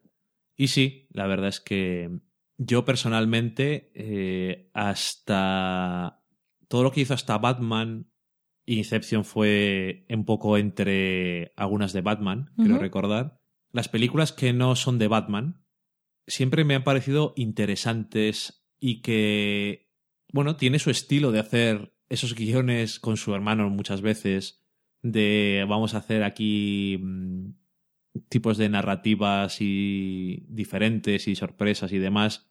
Hombres obsesionados, los que Sí. algo superior a ellos los controla, casi. Sí, Hay una cosa que a mí de Christopher Batman Nolan también está obsesionado, Sí. eso es verdad. no me suele gustar mucho y son sus personajes femeninos, que no los desarrolla muy bien. Pero bueno, eso da igual. Y esta peli no es excepción. Es verdad, totalmente cierto. Además, en todas las películas que yo he visto, creo que es los personajes masculinos son Sí. Lo suyo. ¿Qué le vas a hacer? Y bueno, es, es una pena porque siempre está bien, pero bueno, es lo que hay. En cualquier caso, va a tener una película en el horizonte. Él está entretenido y cobrando, haciendo de productor en las películas de DC que están saliendo últimamente, como la de Superman. Es el Joss Whedon de DC. En parte, en mi opinión, Aunque no he leído cómics, como aprendimos por David Goyer en un Sí, artículo reciente. David Goyer también, por algunas cosas que ha dicho, confirma más mi sensación de que es un mamarracho bastante interesante. Pero bueno, no solamente por sus series, sino porque también en algunas de sus películas, pero bueno, eh, otro tema para otro día. Eh, él, en parte, yo creo que en, War- en la Warner dijeron, pues las únicas películas que hemos tenido éxito son las de Batman. Y Christopher Nolan ha dicho, yo ya está estas pelotas de hacer esto, así que no lo voy a hacer. Y dice, vale, pero no dirijas. Pero, Pero- déjanos poner el nombre. Déjanos poner tu nombre como productor para que le dé un pedigrí a las cosas que hagamos. Perrete. Un perrete. Es que pedigrí me suena a perrete. Sí. Y bueno, en la de Superman nos... Bueno, no hablamos de ella aquí. No, ni vamos a hablar. No, no, ni vamos a hablar. Hablé en, eh, en el noveno podcast si os apetece escuchar lo que pienso sobre esa película. No me gusta, pero bueno. Spoiler. Spoilers, no me gusta. y el Batman, Superman, yo, si va en el mismo sentido, me imagino que no me va a gustar. No tiene nada, no la he visto, así que no puedo saber. Pero en cualquier caso, estoy más interesado en sus cosas de que le interesan a él. Sí. Porque esto, yo reconozco que sobre todo le está dando nombre y pasta a raudales y me imagino que la gente así creativa le apetece tener dinero para hacer sus cosas. Y bueno, a mí las otras a mí Inception me gustó, The Prestige me gustó, aunque Ojo, a mí me encantó con esos dos protagonistas. sí, que a todas les puedes poner un pero en alguna cosa, pero a mí me gustan y Memento me gusta mucho, por cierto, y por eso tengo ganas de ver Interstellar. Sí, no Supernova. Es que yo pensaba que se llama Supernova. Bueno, Interstellar, que es la próxima película y además es eh, ciencia ficción, que si la interpreta como a mí, como es la ciencia ficción de verdad, pues me gustará. Ujú. Espero. Ya veremos. La veré de Eso es lo que a lo que voy es que la voy a ver. Con ganas. Ok. Y nada, pues no hemos hablado al final tanto de following como del resto de cosas, pero la sensación es muy buena. Yo asumo que hay mucha gente que no la ha visto, porque es una película un poco así desconocida. De hecho, el año pasado salió en DVD y Blu-ray, después de 14 años, y ahora la subieron a Netflix también, y es cuando nosotros la hemos visto. Así que... Bueno, salió el DVD de Criterion, que creo que había salido antes. Ah, de Criterion, vale. La edición buena. Es- En Blu-ray creo que no había salido. No, seguro que no. pero eso seguro, es la edición buena. En cualquier caso, una película recomendada, cortita, cosa que no se ve mucho hoy en día. Que por cierto, en la edición de Criterion viene el montaje en orden. Digo, ¿para qué? Eso es por tener un extra. Ok. Es como en otras películas. Creo que con Memento también lo Sí, hicieron. también lo hicieron. No es muy interesante. No, Porque realmente, si la gracia es lo otro precisamente. sí. Hay que decir una cosa.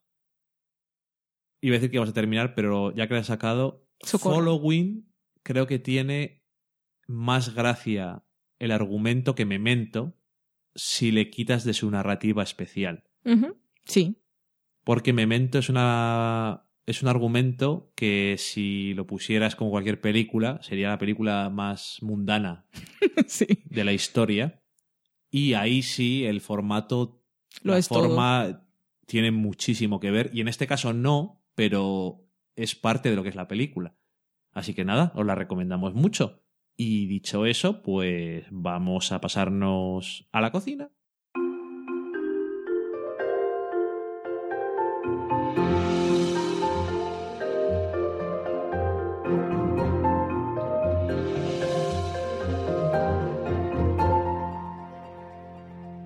Y ya estamos en la cocina donde vamos a hablaros de dos ediciones diferentes en todos los sentidos del famoso programa Top Chef.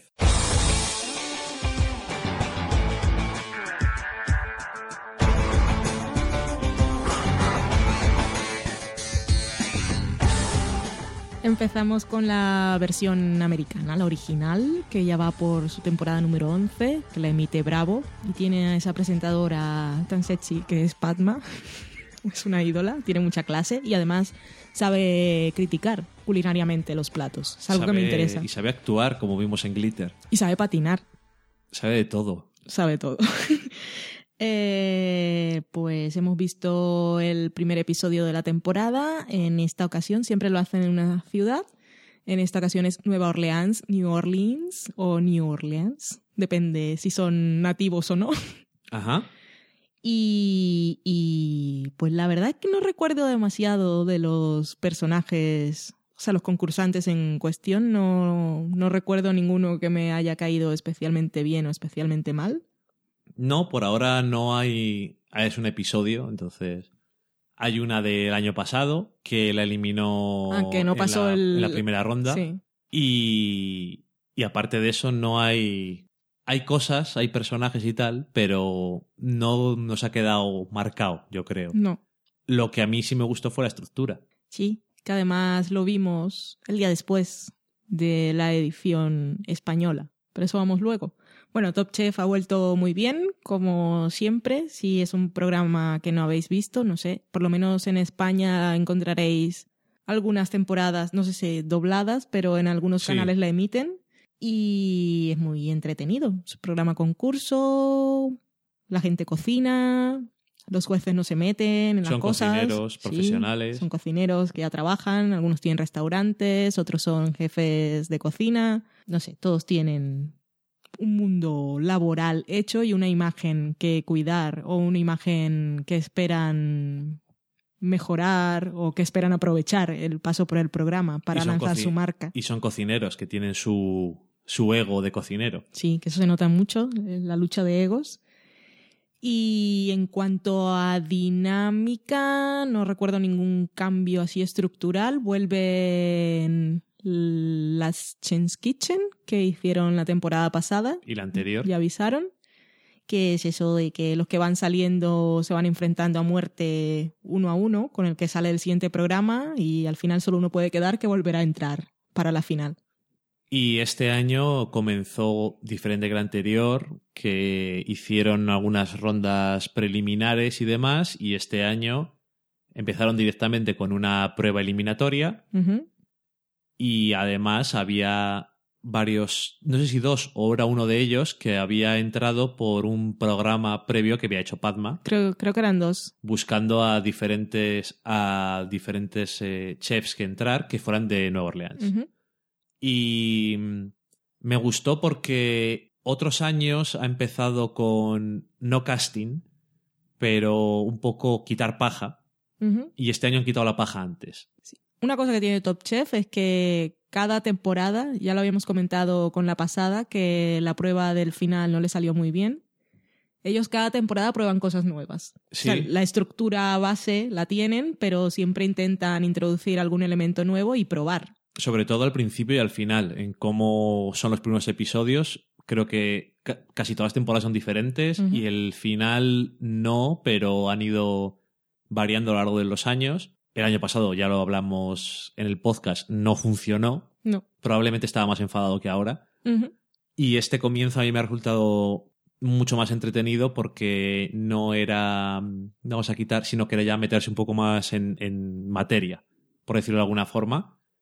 Y me gustó bastante el retorno, 11 años, y la verdad es que merece la pena. Son 40 minutos, alabado sea Bravo, a la televisión norteamericana. Bueno, una hora con anuncios, perdona. Bueno, nosotros lo vemos en 40. Sí, sí.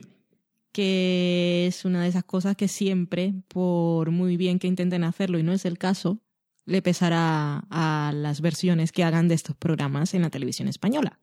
Como es el caso de la versión de Top Chef, que ha empezado en España pues la semana pasada, estamos en el mes de octubre de 2013, y que como la versión original tiene cocineros que son profesionales, gente que tiene restaurantes o que trabaja en restaurantes o tiene su propia empresa de catering o trabajan en la cocina del Ministerio de Defensa o en la Fórmula 1 o son jubilados.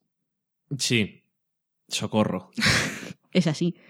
¿Y qué tenemos aquí? Pues tenemos a un personaje figura, que es el señor Alberto Chicote, que los que ven la televisión española, es que como aquí hablamos para el mundo, ah, podrán haber visto en la versión española que hicimos de Kitchen Nightmares, que es el programa que tiene Gordon Ramsay en Estados Unidos, en la Fox, que aquí se llamó Pesadilla en la cocina.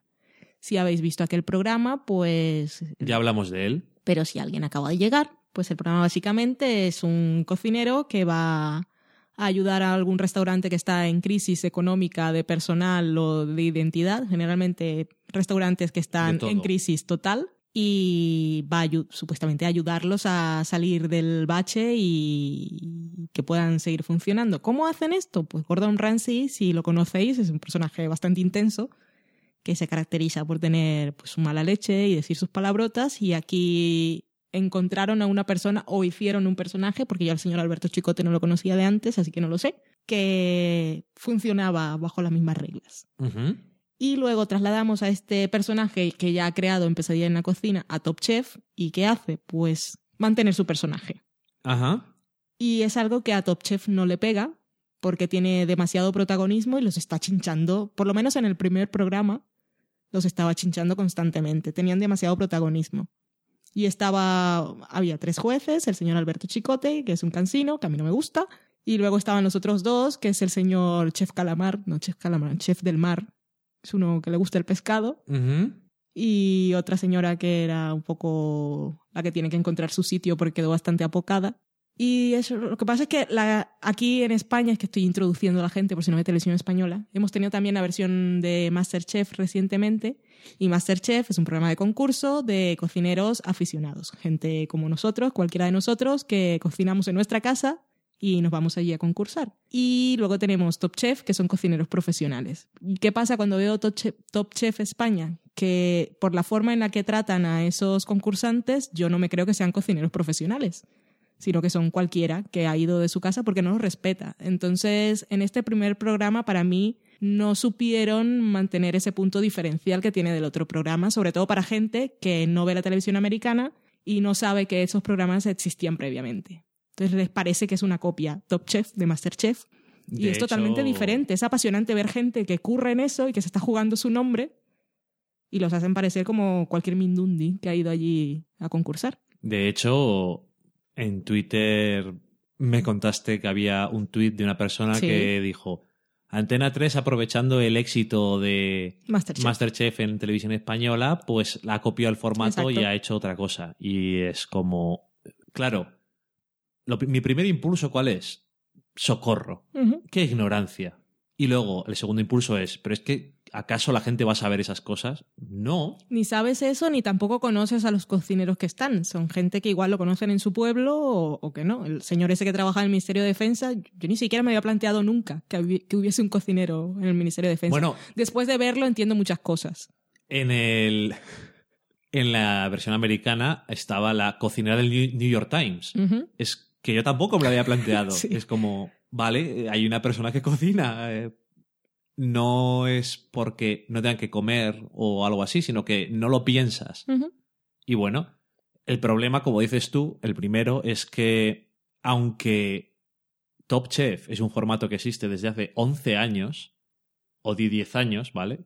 porque son 11 temporadas, pero serán 10 años, ¿vale? Mucho antes que Masterchef, de acuerdo, pero al mismo tiempo sí parece que se están intentando aprovechar del éxito, pero no del éxito solo de Masterchef, que sí, porque no solo por lo que tú dices, sino que incluso en algunas cosas el formato parece el de Masterchef y es diferente, Sí. sino que además intentan aprovechar que Chicote es famoso por pesadilla en la cocina y entonces le dan un protagonismo que no debería de tener. Es que es muy confuso, no tiene identidad el programa. Entre Pesadilla en la cocina y Masterchef, Top Chef se queda ahí como en la nada. Entonces, eh, esos momentos de ir a hablar con Pepe, ahí no mirando a la cámara, pero sino hablando con el cámara, que tienen pesadilla en la cocina, que son igual que en Kitchen Nightmares, porque Ramsey hace lo mismo, Sí. se pone a hablar con, ¿cómo se llama el cámara? Y dices, pero ¿por qué está haciendo esto si es que esto no es Top Chef? Entonces, el asunto, para alguien que conoce Top Chef, es, ¿para qué compras el nombre de Top Chef si no usas Top Chef? Lo único que usan de Top Chef a estas alturas, creo que he dicho Top Chef más veces que en mi vida, es que son cocineros profesionales. Y les dan una manta de cuchillos. que eso en, en la americana no, ellos se llevan sus propios cuchillos de casa, que cualquier que- cocinero profesional que se precie tiene su propia manta de cuchillos. Yo juraría que sí, pero bueno, es que en España somos un poco pobres, ¿qué vamos a hacer? Pero bueno, no. Aparte de eso, eso es gracioso, pero es eso, la crisis de identidad extraña es para qué compras Top Chef que tiene, con un, que tiene un formato cuando no vas a usarlo. Pero es que ya que lo compras... ¿Para qué compras el nombre si no lo conoce nadie que va a verlo? Pero una vez que lo compras tienes el trabajo hecho. Si es tan fácil y funciona y ha funcionado durante tantos Es que años. eso es otro. Dime, vale, eh, como es España, ya hemos hablado de esto a lo mejor aquí no tantas veces, pero bueno, todo el mundo sabe que uno de los problemas que tienen todos los programas y todas las series españolas es que duran más que un día sin pan y que son, para mí, un horror de ver porque son súper largos. En este caso duraba, eh, solamente tuvo un corte publicitario, gracias a Antena 3, no sé qué hará después, pero duraba más de dos horas y en Estados Unidos dura una hora con anuncios, lo cual es un formato súper de consumo rápido y de, que da gusto verlo, pero esto era, claro, luego tienes otro problema, que es un coñazo, pero bueno, ahora voy a entrar ahí. Lo que digo, que tenemos ese problema de que todo hacemos más largo, que es sistémico, vale, lo voy a aceptar. Si lo copian exactamente igual como Stop Chef, pero haciéndolo más largo, porque somos así, porque sí, digo, bueno, pues tiene el problema que es más largo, pero es que no se parece en nada a Top Chef. Y sí, como hemos dicho ahora, Top Chef todos los años hace cosas diferentes, pero es que esto no, no lo sientes Top Chef, no solo por lo que tú dices. Y luego está el tema del el programa en sí, ya no la identidad, ni que viene de un programa que ya existe desde hace 10 años, sino que es aburrido el primer episodio que hemos visto nada más en el programa, aburrido, montado, por decir algo, porque yo tengo la sensación de que no montan. Es que es triste Es- porque yo, yo a veces pienso, porque criticamos mucho a la gente que hace los programas aquí, pero yo me pongo en la piel de los técnicos que trabajan y a veces creo que no es culpa suya del todo, porque es que los ponen, claro, lo que podrías montar y te quedaría mejor en 40 minutos, Sí. pero claro, con el mismo dinero y el mismo material tienes que ah, llenar dos horas. Y entonces, ¿qué pasa? Pues que tienes que llenar con tiempos muertos y con cosas que no interesan. Y parece que, que son malos profesionales, pero es que no, es no es culpa que no, suya. no me es que sí, claro, que parece que me estoy mintiendo solamente no, con no. la gente que está editando. No, si no sí. lo digo por ti, digo que es que es una cosa que podemos pensar, pero yo es que me parece que es totalmente imposible que no haya en España gente que pueda hacer una cosa bien. Es culpa de las cadenas que con el mismo dinero quieren llenar cuatro horas. y- Exactamente. Eh, primero, tienes. Eh, Tola, eh, graba. Eso es lo mismo que dicen en Top Chef Estados Unidos. Graba. Claro. Graba. Y luego dice, venga, montame 40 minutos. Y aquí le dicen, toma, montame dos horas 40. Claro. O dos horas y cuarto. Y dicen, pero es que no va a ser un ritmo muy trepidante. Entonces, tienes escenas en las que ir a, a la despensa a buscar cosas. Que en Top Chef es como, venga, vamos para allá, no sé qué, pim pam, pim pam, plano, plano para acá, plano para allá. Todo como muy dinámico. Ti, ti, ti, ti, ti. Mm. Todo súper aburrido, sin ningún tipo de energía, pero no solo por el montaje, sino un poco todo. Y como dices tú, chicote, pues haciendo de chicote hasta el punto de hacer una cosa mal, que es pensarse que está en pesadilla en la cocina no solamente por lo que hace, sino por cómo critica. Sí. O al final, igual es lo que les han dicho que monten a la gente que edita el programa. Pon solamente lo malo que dice. No podemos creernos todos los que vimos este programa que todo lo que hacen esté mal y que solamente dejen entrar a gente que lo hace menos mal. Es que, es que es lo que cocinan siempre. para, vivir. ¿Para qué has cogido estos que lo hacen tan mal? Si son profesionales, coge gente que lo hace bien. Pero no, seguro que lo hacen bien, pero solo me muestran lo malo. Es que eh, da pena verlo porque se piensan que criticar las cosas es simplemente decir cosas malas. Hmm.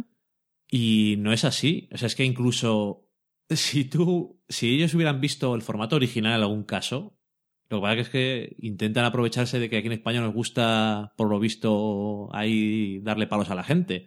Pero si en Top Chef funciona algo, es decir las cosas siempre está, y ahora parece que no lo van a hacer igual. Decir los mejores y decir luego los peores. Hmm. Decir cosas buenas y decir cosas malas. El contraste y que la misma persona pueda hablar bien de una cosa y decir que está bien y luego al día siguiente decirle a esa misma persona que lo ha hecho mal. Claro. Eso tiene más credibilidad porque no te da la sensación de que solamente está diciendo lo malo, sino que está diciendo lo bueno y lo malo. Hmm.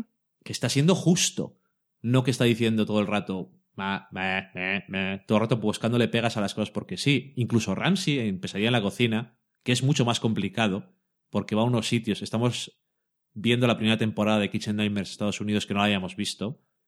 Y bueno, igual que en la quinta, la gente que trabaja en algunos restaurantes tiene unos problemas mentales complicados. Sí, que te decía que serían buenos casos de estudio en universidades para Sí, psicología y psiquiatría. Psicología, psiquiatría, en fin, cualquier estudio de la mente humana estaría fascinado. Y incluso Ramsey a veces hay cosas que están buenas. Sí, O siempre me acordaré del episodio en el que va a un restaurante, no recuerdo cuál era, y no le gusta nada la comida, y luego se come el postre y está bueno, que es el que le hace la madre de la, de la cocinera. sí. Y dice, esto está buenísimo, ¿por qué no hacéis de esto más? Y es como, pues bueno.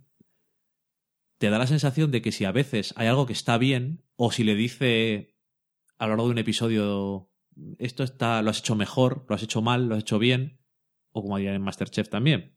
Es que es como la idea de que crítica es solo criticar negativamente.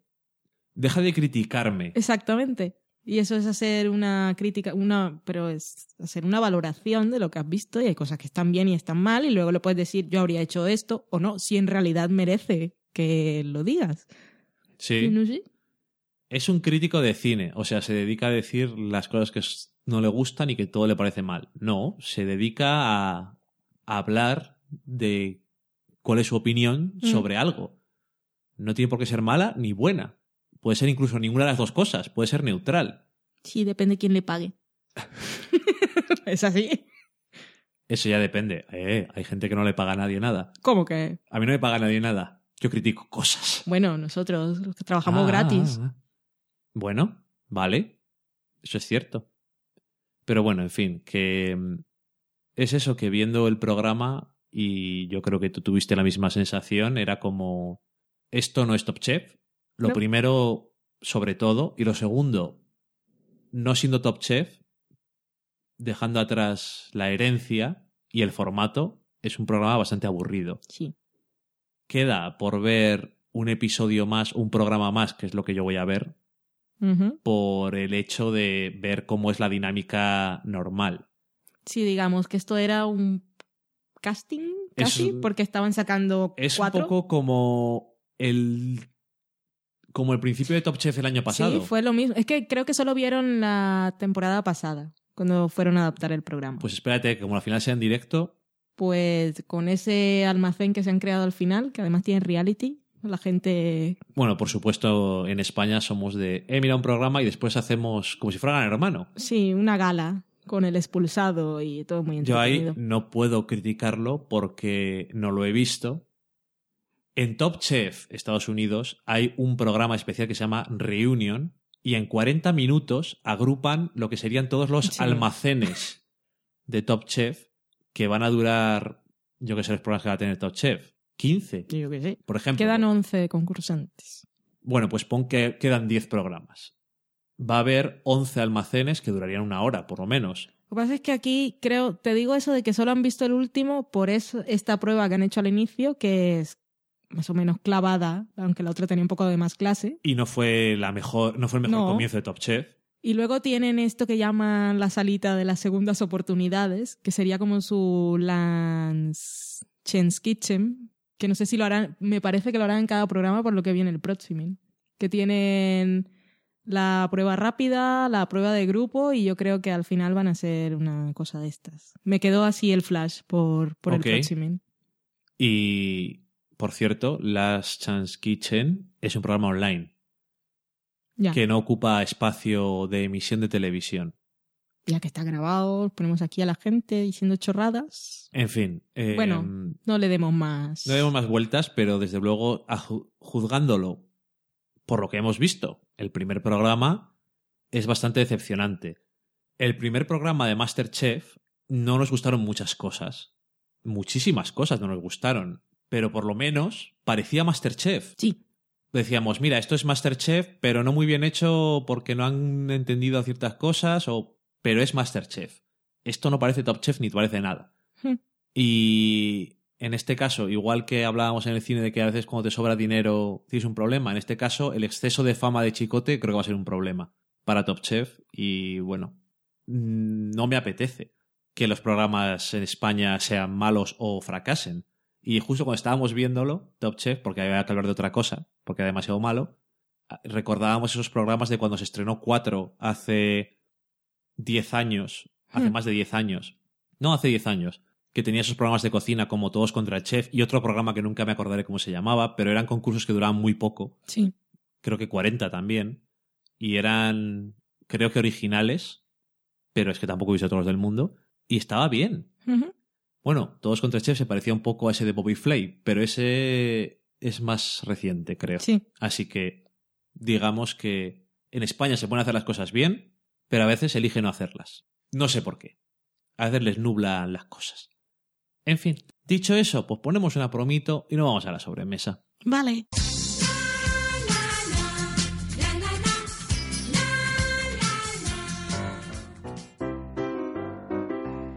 Blas, Blas, ¿Qué pasa, Epi? Blas, Blas. He descubierto un nuevo podcast, Blas.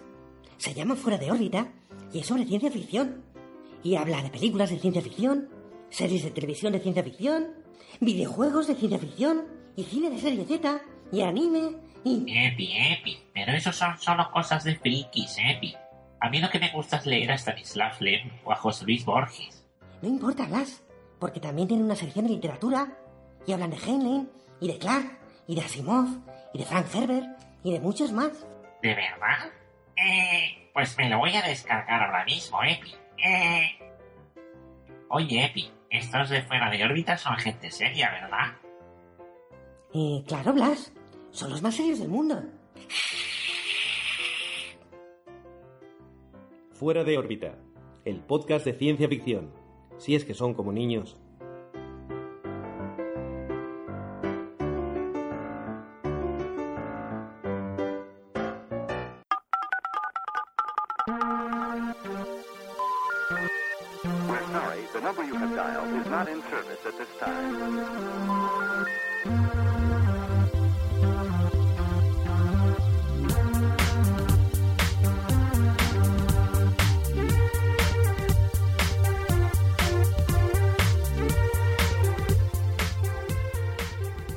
Estamos en la sobremesa. Cuéntame, Valen, ¿qué nos han dicho esta semana en Twitter? Empezamos con Alex, con S, que es Bulls, con Z, que nos enviaba un enlace del New Yorker de la crítica Emily Hosban, Ujú. que es una que yo suelo leer siempre, que escribió una teoría sobre el final de Breaking Bad. Él nos las enviaba como algo muy interesante. Yo soy muy fan de ella, pero esa crítica en particular no me gustó nada y se lo dije a él. Lo que pasa es que no podemos comentarla ahora porque obviamente es un spoiler. Pero eso, solo decirle que no estoy de acuerdo, porque pensar eso me parece que va en contra de todo lo que hemos visto de la serie. Aparte de que en el episodio realmente no hay... Formalmente no hay nada que nos pueda hacer pensar eso. Que, que no estés de acuerdo con cómo haya acabado y prefieras pensar eso, vale. Pero que la serie te diga que es eso lo que te está contando, no, Vale. para mí.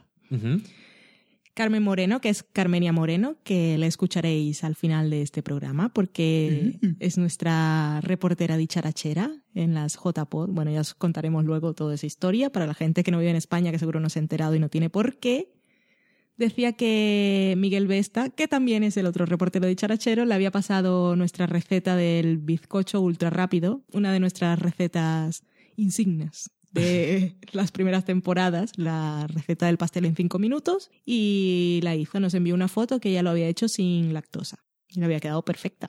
No hay ningún problema de hacerlo con leche sin lactosa. Siempre que hagáis recetas que os hayamos pasado nosotros o no y nos pasáis fotos, nos gusta, generalmente. Nos da bastante hambre. Eso también. Tenemos a David Carretero, que es Lord Mirrandir, que dijo que le parecía una pena la temporada final de Dexter, que no estaba a la altura ni de la serie ni del personaje, que se merecían ambos algo mejor. Totalmente de acuerdo. Y esto nos lo decía conforme iba escuchando el programa, en el que comentamos que los guionistas se habían visto obligados a correr de alguna manera escribiendo la serie porque la cadena les había pedido estrenarla con Ray Donovan y él dice que le parece pues dice literalmente manda narices sacrificar el final de una serie para hacerlo coincidir con otra. Ya ves que Breaking Bad le hicieron coincidir con el estreno de Lo Winter Sun.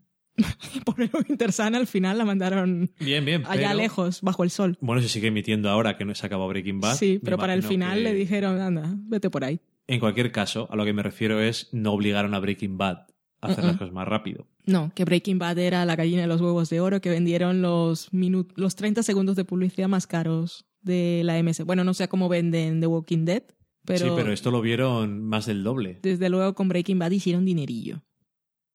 Ateo Araña, que es arácnido, dice que concuerda con tu opinión, la de Dani, sobre el final de Breaking Bad, que le faltó punch. Tú decías que la gente iba a estar de acuerdo conmigo. Sí, lo sé, porque, porque lo sé, estoy un poco sola en el universo con eso. A mí me gusta mucho lo que escribiste en tu blog. Me, Es otro punto de vista. me parece muy interesante. Una forma diferente de ver las cosas que además me hace plantearme cositas. Cositas, cositas. Pasearos por al final de la escapada. Punto punto com. com. Daniel Roca también está de acuerdo contigo. Dice que no podemos decir lo que dice porque es un spoiler. Pero hay uno que sí podemos leer que dice que cuando un relato le parece que tiene verdad, no cree que el final cerrado tenga que ser lo más satisfactorio. Que al hacerlo tan cerrado a él le parece que queda falso. Ok. Pero que... Pero bueno, ya sabemos que tú no piensas eso. No. Pero bueno, que él dice que a pesar de todo le parece muy bueno, aunque no sea perfecto, y que la serie es inolvidable, que en eso no hay duda. No, no, es completamente inolvidable. Carmenia Moreno se preguntaba qué iba a hacer con el regalito que nos tenía si no íbamos a las JPod, Jornadas de Podcasting 2013 en Madrid, España. Pero ya nos veremos, luego os contaremos un poquito. Martini Félix dice, leo cancelación y lo único en lo que puedo pensar es en lo que puse en la porra del Sofá Podcast. que ya tenéis en, en el blog, lo pusimos también en Facebook y en el Twitter, nuestra tabla con todas las apuestas que hicimos. Ya ha habido una cancelación y una renovación muy pronto, este año estamos empezando. Eh, concretamente era en Sleepy Hollow, que fue renovada. Ya dijimos que vale. Eh, la serie era vale. O sea que bien, si le estaba funcionando. Es una- yo creo que es una de esas series que dices, la, re- la voy a renovar pronto para que la gente diga, ah, entonces continúo viéndola. Sí, sí, es bastante buena. Porque si tiene mitología y eso, la gente dice, es que si la van a cancelar, ¿para qué voy a ver si no van a terminar? Exactamente. Y la que cancelaron fue la X7, que no vimos, era de ABC, no vimos el piloto ni nada, pero ya sabéis que este año estamos de a la carta. Exactamente. Jesús Herrera se enteró por un tuit que íbamos a ir al Festival de Series que se celebra en Madrid el fin de semana del 18 al 19 de octubre de 2013 y que esperaba que nos viésemos allí porque justo ese fin de semana no trabajaba. Ya os contaremos luego todo esto. Esto Creo que muy es bien. Adelantos. Spoilers. Omar Valadez también hacía referencia a nuestro meme que mucha gente se apuntó este año y estaba contento porque ya tenía cuatro puntos porque había apostado la renovación de Sleepy Hollow, visionario. Sí. Nicolás, nuestro gato guionista, también había apostado por Sleepy Hollow, así que ya sabéis por dónde iban los tiros. Alex Pacheco es otro que está muy atento, es el que nos avisa de las renovaciones y cancelaciones.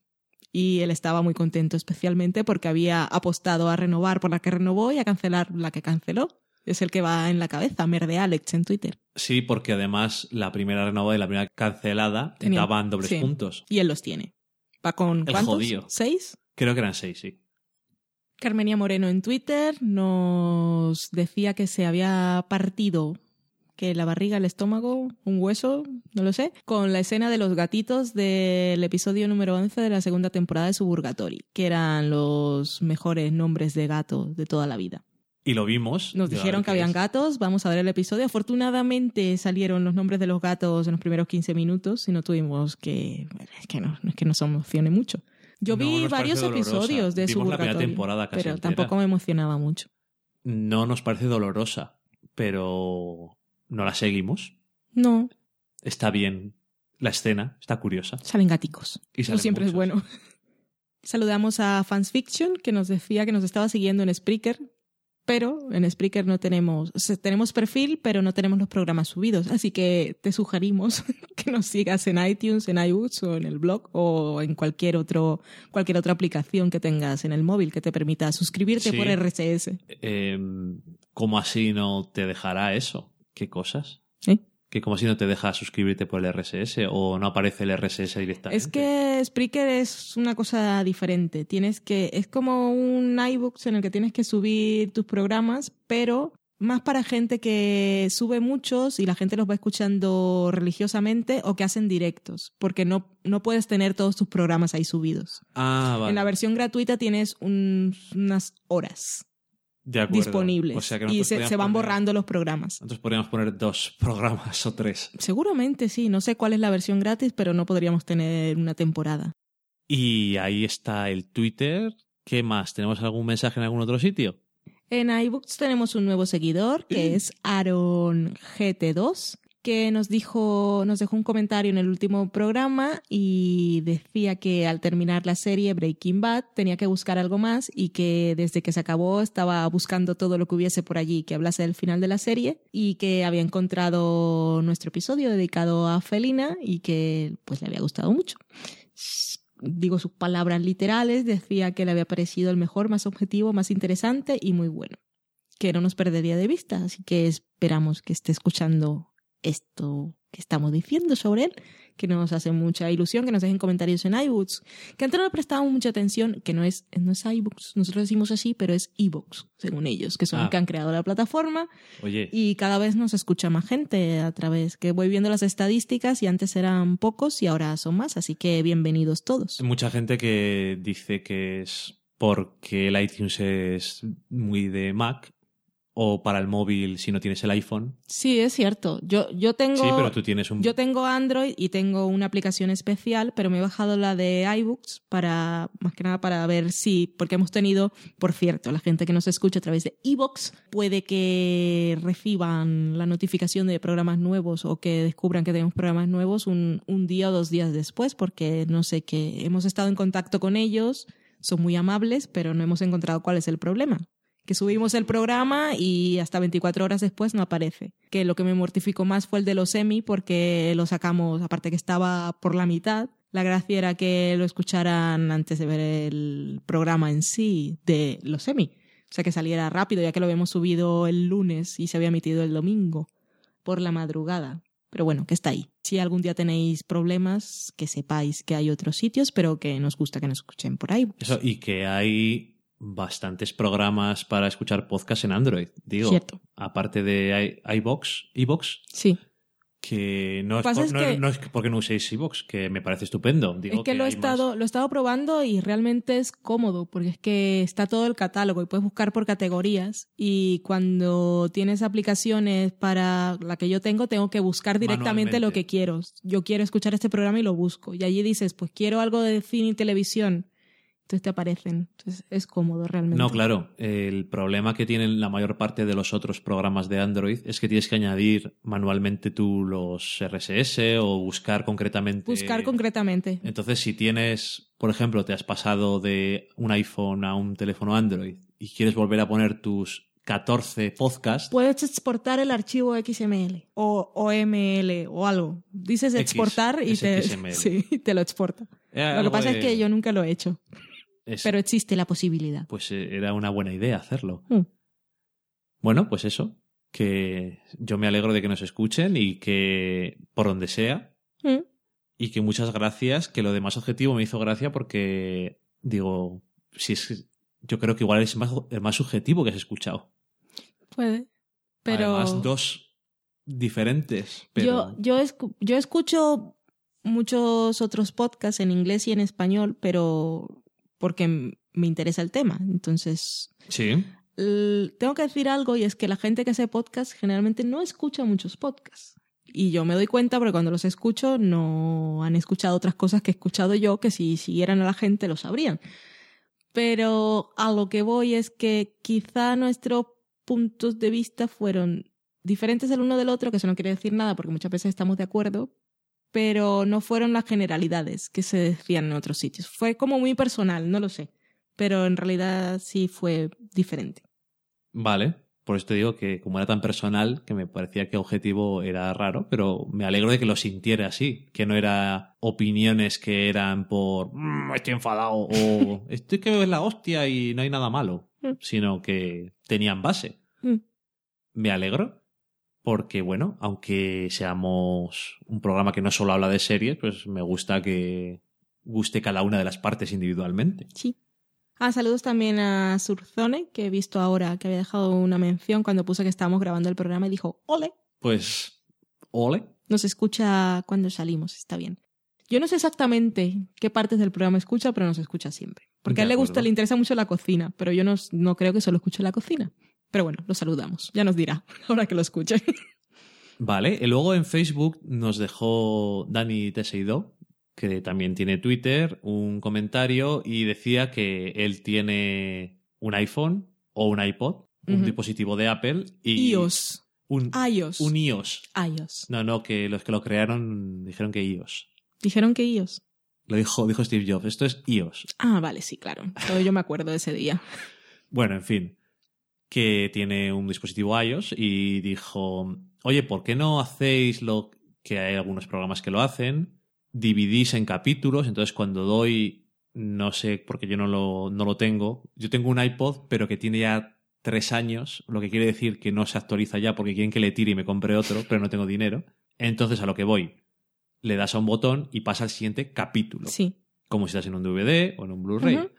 Y que eso está muy bien cuando dicen, bueno, ahora vamos a hablar con spoilers de The Good Wife. Pues vale, le doy a para adelante y me pasa al siguiente capítulo. Y en el nuestro no se puede hacer eso y por eso os proporcionamos también la lista de a qué minuto tenéis que ir para que se acaben los spoilers. Entonces, ¿por qué no hacemos eso? Y le explicamos en Facebook que si no lo hacemos es por una razón. Porque el formato en el que tienes que hacer el podcast para que se pueda saltar de un capítulo a otro, por ahora solo funciona en iTunes, o sea, en iOS. ¿Qué quiere decir eso? Que para las demás plataformas, para que alguien de Android lo pueda escuchar, o para que alguien en iVoox, en iVoox, joder, me cuesta, lo pueda escuchar, tenemos que subir dos podcasts. Uno, el que está hecho para iTunes, y otro que está hecho para Android o cualquier Para el resto de los mortales. o el resto de los mortales. ¿Qué quiere decir eso? Pues que, bueno, si hay que poner capítulos y eso, va a haber que hacer algo. Tienes que poner unos metadatos para que vaya saltando de un sitio a otro, o sea que hay que hacer un poco más de trabajo, pero no sería suficiente como para no hacerlo. El problema es ese, que no podrían aprovecharse de eso los demás usuarios y por lo tanto tendríamos que hacer dos archivos. Eso no es un problema, El problema es hasta que el punto de que nos ocupa el doble. es que es eso. Nosotros disfrutamos mucho haciendo el podcast, pero damos todo lo mejor de nosotros y, Y nuestro dinero. y nuestro dinero. Pagamos un servidor cada mes porque no lo subimos a iBooks. Nosotros pagamos un servidor y claro, subir dos programas cada vez igual va a llegar un momento. Por ahora vamos bien porque con lo que estamos pagando nos vale. Seguimos teniendo capacidad, pero si cada programa tuviésemos que subir el doble, tendríamos que subirnos de tarifa. Y por ahora no nos lo podemos permitir y seguramente tal como vamos en la vida, después tampoco. Entonces está mejor seguirlo haciendo así que tal como, no sé, Estamos bien, un servidor, subimos los programas a máxima calidad, nos hemos comprado una mesita de mezcla, lo hacemos con mucho cariño, pero mucho más no podemos por ahora. Tal y como nos va la vida. Suena súper desesperanzador. No, nos va muy bien, estamos bien, pero económicamente pues llegamos hasta donde llegamos. Y estas cosas, pues mira, casi que es una inversión. Tenemos nuestros caprichos. Otros dicen, yo me quiero gastar dinero en ir a la playa. Y yo digo, yo me quiero gastar el dinero en una mesa de mezclas. Sí. Yo, siempre, yo he tenido, desde que descubrí que eso se podía hacer, en una cosa que he querido hacer desde la época de TV Slayers. ¿El qué? ¿Lo de la mesa de mezclas? No, lo de dividir en Ah. capítulos, porque aparte puedes poner fotos y Ah, enlaces y tal. Y puedes que aparezca una imagen en cada capítulo. Claro, pero como yo toda la vida había, había usado iTunes y, y el iPod, pensaba que funcionaba igual para todos. Pero cuando me di cuenta de que ese esfuerzo solo funcionaba para la gente que tenía ese sistema operativo, entonces dije, pues no sé, igual no compensa. Lo siento. Sí Tenéis que- otros privilegios. Cierto que iTunes es una plataforma muy importante, pero bueno, Apple siempre tiene también esa cosa de que es muy cerrada en sus cosas. Mm. Esto vale para Mac.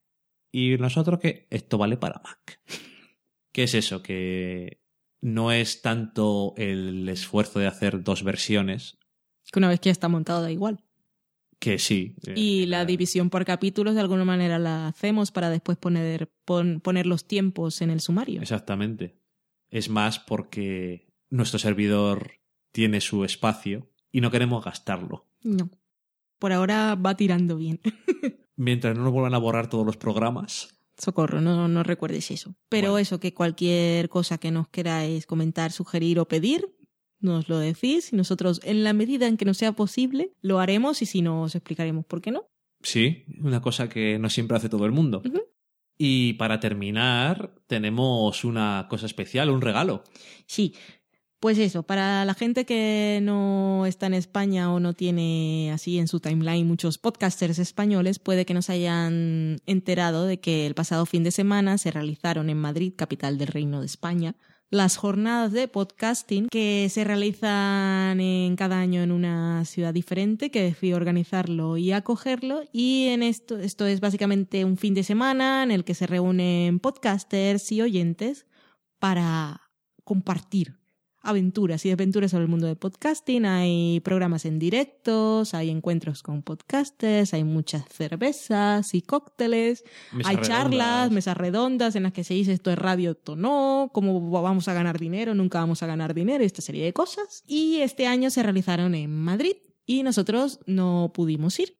Sí, vamos a ir, pero al final no pudimos. Al final no pudimos, pero tenemos a dos oyentes amigos sofaceros, que son Carmenia Moreno y Miguel Vesta, que nos gusta porque uno vino por el otro y para nosotros son como una pareja, aunque no lo sean, pero son una pareja, una pareja de sofaceros, que no quiere decir que sean pareja en la vida real, y nos han grabado una crónica muy extensa sobre su experiencia como oyentes y primeros asistentes a unas jornadas. Y nos cuentan para todos los que hayáis ido será interesante revivir los momentos, para los que lo hayáis seguido por vía streaming también y para los que no tengáis ni idea Sí. pues también podréis vivirlo desde el punto de vista de gente que no hace podcast, sino que han estado allí por primera vez y se han sentido muy cómodos.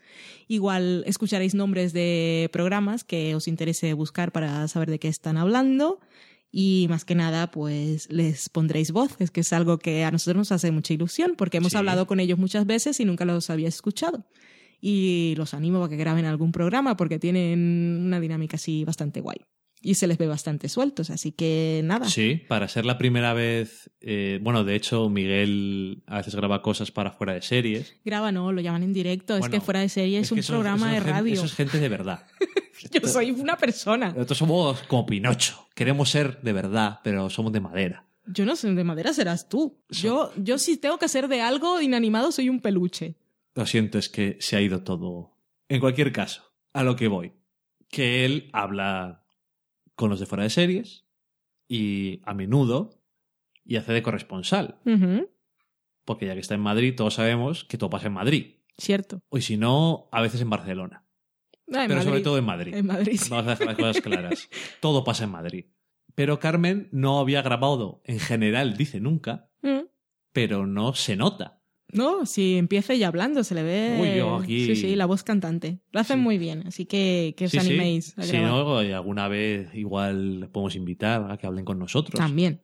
Que sería muy gracioso. Bueno, y antes de dejarlos con ellos, queríamos decir que eh, este mes de octubre se realizará el Festival de Series, que es una cosa que organiza Canal Plus y cadenas y eso, que en realidad, siendo muy sinceros, a nosotros nos- no nos interesa demasiado, pero aprovechando la coyuntura, iremos a Madrid, veremos Gravity.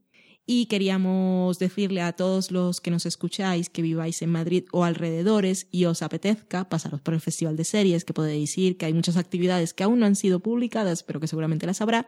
Pero nosotros organizaremos una pequeña cena con los que queráis. Por ahora, pues ya se han apuntado Carmenia y Miguel y Jesús, que no le he dicho exactamente el día, pero que se ha apuntado. Invito también a Aldo, que sé que vive en Madrid y que espero que nos escuche.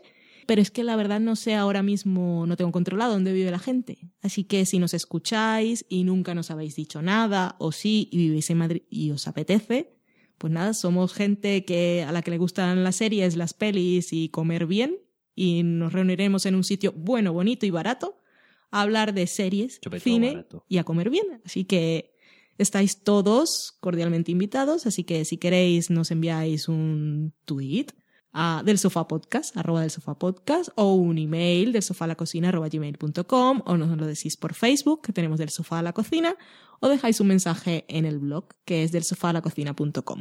Donde sea, pero. Dice, yo quiero, yo quiero, estoy en Madrid, me apetece, ¿dónde? Y ya os, ah, ya nos organizaremos. Cuando sepamos quiénes somos, haremos un grupo de. WhatsApp o por Twitter o lo que sea.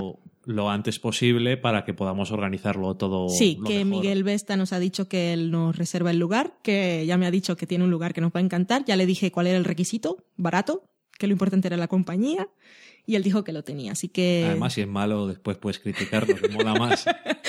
Así que eh, nada. Si estáis escuchando esto Bueno, y queréis quedar, ya Al sabéis. final seremos unos cuantos, con A la ver. tontería. Bueno, pues dicho eso, solamente nos queda primero despedirnos. ¿Cierto? Muchas gracias a todos por llegar hasta aquí y nos escucharemos la semana que viene. Y esta vez, pues antes de deciros adiós, os presentamos una vez más que aquí os vamos a poner ahora la supercrónica que nos hacen Carmen y Miguel sobre las JPod del 2013. Adiós. Adiós.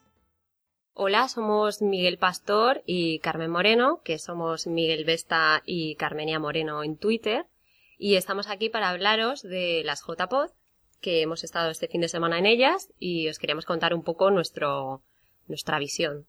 ¿No, Miguel? Hola chicos, esperábamos haberos visto aquí, pero como no habéis venido, pues os hacemos una crónica chiquitita para vuestro podcast. Sí, muy, un- una pena, ¿eh? Que no hayáis venido. Eh, ha sido una cosa muy divertida, de tres días. Empezó el viernes eh, a las 8 de la tarde o así.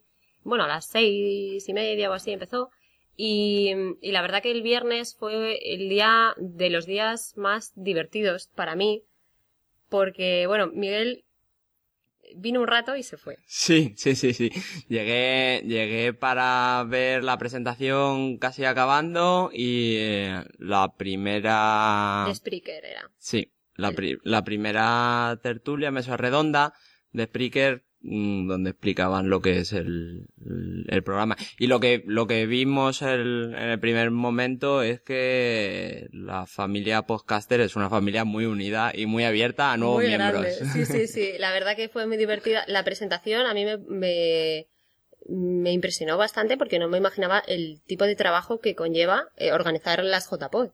Porque nos pusieron unos vídeos y, bueno, estuvieron hablando del diseñador de la diseñadora gráfica, de un poco toda la organización, cómo se había ido montando y la verdad que era bastante sorprendente para mí que no tenía ni idea y nunca había ido. Pero bueno, eh, al principio estábamos ahí un poco en frío, no sabíamos con quién hablar y eso. Y en la primera charla, que fue la de Spreaker, eh, la verdad que a nosotros nos gustó y salimos con ganas de hacer un podcast. La verdad que te lo ponen Sí, como sí, sí, que es algo fácil, ¿no? Muy, muy importante lo de las acreditaciones para que nos reconozcamos entre, entre nosotros, porque nosotros reconocemos a los que nos hablan, pero los que nos hablan no nos reconocen a Claro, nosotros. todos llevábamos colgados del cuello un- una acreditación, digamos, con nuestro nombre, usuario de Twitter y tal, y, y especificaba si eras oyente o si eras podcaster. Entonces ya era fácil identificarte. Si no- Además de camisetas. La- los oyentes íbamos de gris, los Los podcaster... No, de gris también, lo que pasa que la organización iba de rojo. Sí. la los organización iba podcaster de blanco. Bueno, había muchos podcasters que iban con su propia camiseta, como los condenados, Ah, por sí, ejemplo, sí, haciendo sí. publicidad y eso.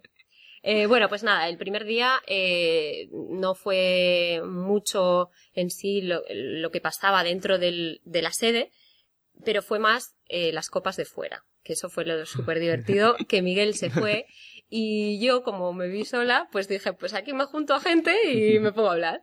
Y eh, entonces hice muy bien juntándome con JJ, que es, como sabéis, el que lleva Radio Podcastellano y que es uno de los becarios de Fuera de Series, nuestro podcast amigo. Entonces me junté con él, con su chica y luego con Carlos, que es el otro, el otro Ga- becario Sí. de fuera de series y con su chica también. Y ellos fueron encantadores. Eh, son Elena Almu, JJ Carlos, que les quiero dar además las gracias desde aquí, porque me presentaron a todo el mundo, me explicaron quién era quién, todo el mundo, eh, como yo era la novedad, nadie me conocía, todo el mundo iba a mí a hablar conmigo y eso, y la verdad que genial. Eh, conocí gente súper maja y yo creo que es fundamental y un consejo muy bueno para darle a gente que quiera ir a las JPOD por primera vez, que es que se quede a las copas, porque la gente es muy maja y te invitan a todo, además, si pillas a los condenados, te invitan a todas las cervezas que, que puedan. Y, Si eres, si eres mujer, ¿eh? A mí no me invitaron a nada. Bueno, pero la verdad que hay que ir con un poco de actitud de que te inviten, yo creo. Y la verdad que, que es gente muy maja. Eh, hay una comunidad muy grande de podcasters sevillana que nosotros no conocíamos y que la verdad que es increíble. O sea, hay podcasts de cualquier cosa, eh, de Android, de guerra, de los años 80, de, de todo, ¿no, Miguel? Historia, humor, series, que también es, es bastante grande, series y cine, lo- lo- a lo que os dedicáis vosotros es, es un tema que está, que está muy, muy trabajado en los podcasts. Y bueno, con eso acabamos el viernes y pasamos al sábado que había que madrugar. El sábado madrugamos para ir a ver al amuleto de Yendor, que es un, que es un podcast bastante interesante sobre tecnología y, bueno, más, tiran un poco por la programación, cosas, noticias informáticas y tal.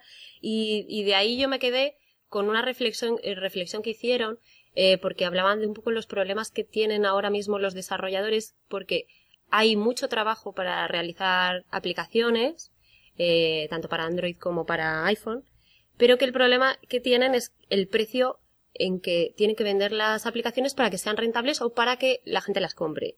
Entonces, eh, decían un poco el, el tema de que nadie quiere gastar dinero, ¿no? Para las aplicaciones. Yo, yo de lo que me quedé de, lo que me quedé del amuleto de Yendor es que el streaming de la JPod funcionaba bien porque yo lo oí en el coche no madrugué tanto. Yo sí madrugué, yo sí madrugué. Eh, bueno, una- eh, lo, que, lo que me hizo más gracia de todo es que decían, aquí cualquiera se gasta dinero en tomarse una caña, un café, mm, nadie se rasca el bolsillo, o sea, no lo piensan dos veces a la hora de tomarse un cubata, pero sí te tienen que dar una explicación muy, muy larga para justificar que han pagado por una aplicación. Claro. En plan, ay, que cuesta 79 céntimos, ay, no quiero gastármelo. y te tienen que dar una explicación de, no, es que es verdad, esto lo voy a necesitar porque tal. Y es verdad, es una reflexión para hacer de por qué no queremos gastar mm, dinero. Eh, la verdad que yo he gastado dinero en algunas aplicaciones, pero no ser la única. Pero bueno, después de eso pasamos a la mesa de los idiotas, que, fue de, de lo- de las cosas más divertidas, ¿no? divertidísimo, divertidísimo. Eh, invitan cada vez a un podcaster distinto o dos y hacen tertulia sobre lo que se les ocurre, pero se, se les va el tema hasta, hasta donde llegue y hasta donde corten. Esta era la, el- las locuras que se hacen por amor o algo así era, o- y era muy gracioso. Invitaron a Gema Sur y un encanto de chica, la verdad que fue la risa y estaba muy bien. Eh, eso no lo hemos comentado, había una pantalla muy grande donde se, se, eh, enseñaba continuamente los, tweet, eh, los tweets que mandaba la gente. Con el hashtag de JPod13. Sí, y la verdad que estaba muy bien. Eh, la mesa de los idiotas, la verdad que muy recomendable para todo el mundo porque la verdad que, que te pasas un buen rato. Ah, además, estos andaluces que también hacen las cosas con mucha gracia.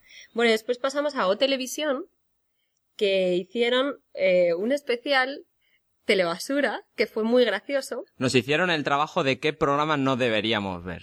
Nos quitaron toda, todos los programas que son súper desagradables, lo- los más fuertes que hay en la televisión americana, ellos los ven, nos hacen el podcast, nos enseñaron vídeos al que quería mirar, había posibilidad de no mirar.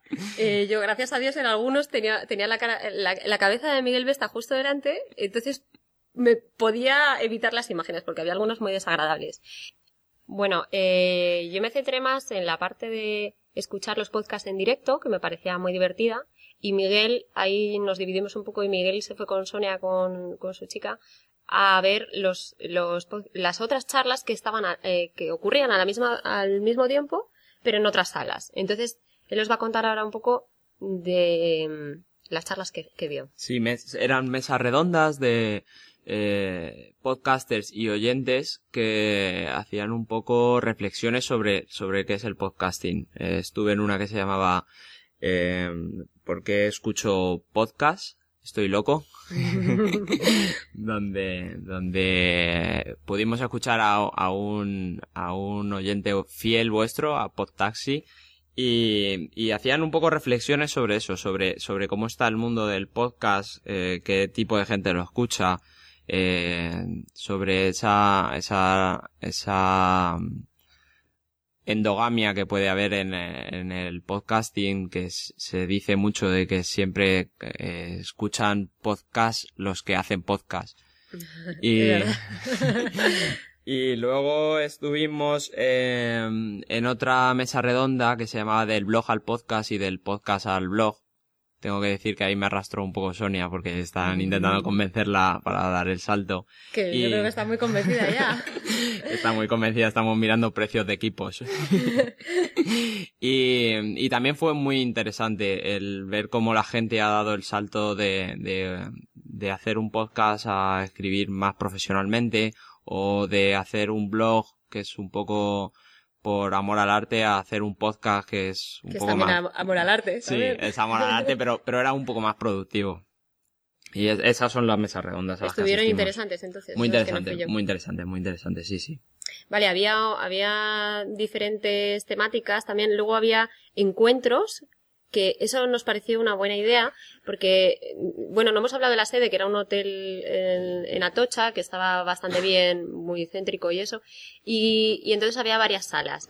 Y fuera había un patio interior, que era un jardín así fantástico, donde eh, había encuentros con diferentes podcasts. Entonces, ahí te podías sentar y charlar un rato con los de la biblioteca de Alejandría, por ejemplo, o con los condenados y tal. Y eso también eh, tuvo mucho éxito porque la gente se juntaba, daba ideas. eh, por ejemplo, los condenados estaban pasando ahí un momentillo que necesitaban como ideas frescas y preguntar a los oyentes directamente qué pensaban, si querían cambiar parte, o sea, si veíamos que se podían cambiar cosas o así, ¿no? Yo, yo creo que ese había sido el formato ideal para, para vosotros. Para os hubieseis llevado un sofá, un verdad, anico, una cafetera y ahí haber tenido un encuentro con vuestros oyentes. Cafetera o botella de vino, ¿no? Más bien botella de vino. La verdad que, que eso te hace muy cercano a, a tus oyentes, yo creo. Sí, lo que yo decía al principio, me parece que es una familia muy grande, pero que están muy abiertos a, a la gente nueva. Todo el mundo saludaba a todo el mundo, todo el mundo eh, hablaba de los podcasts que escuchan, de los, de los podcasts que descubrían, eh, muy agradecidos los podcasters de, de que les dijeses que les oías o, o que te gustaba o que no te gustaba. Estaba, estaba, es, es un canal de comunicación muy, muy fluido.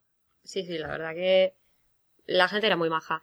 Eh, luego había mm, oyentes que, bueno, a nosotros nos parecía eh, un esfuerzo ir y dedicar todo el fin de semana a venir aquí y tal, pero es que había un, un chaval que se llamaba Álvaro que venía desde Holanda para esto. Y él, él era muy fan de, de, mm, de Javier Marín, entonces iba con Javier Marín a todos lados y la verdad que, que muy majete y la gente pues eso, muy maja. Y entonces también eh, saben, la gente entiende que tú vienes desde lejos y que te apetece y entonces mm, pues hay muy buen rollo, ¿no?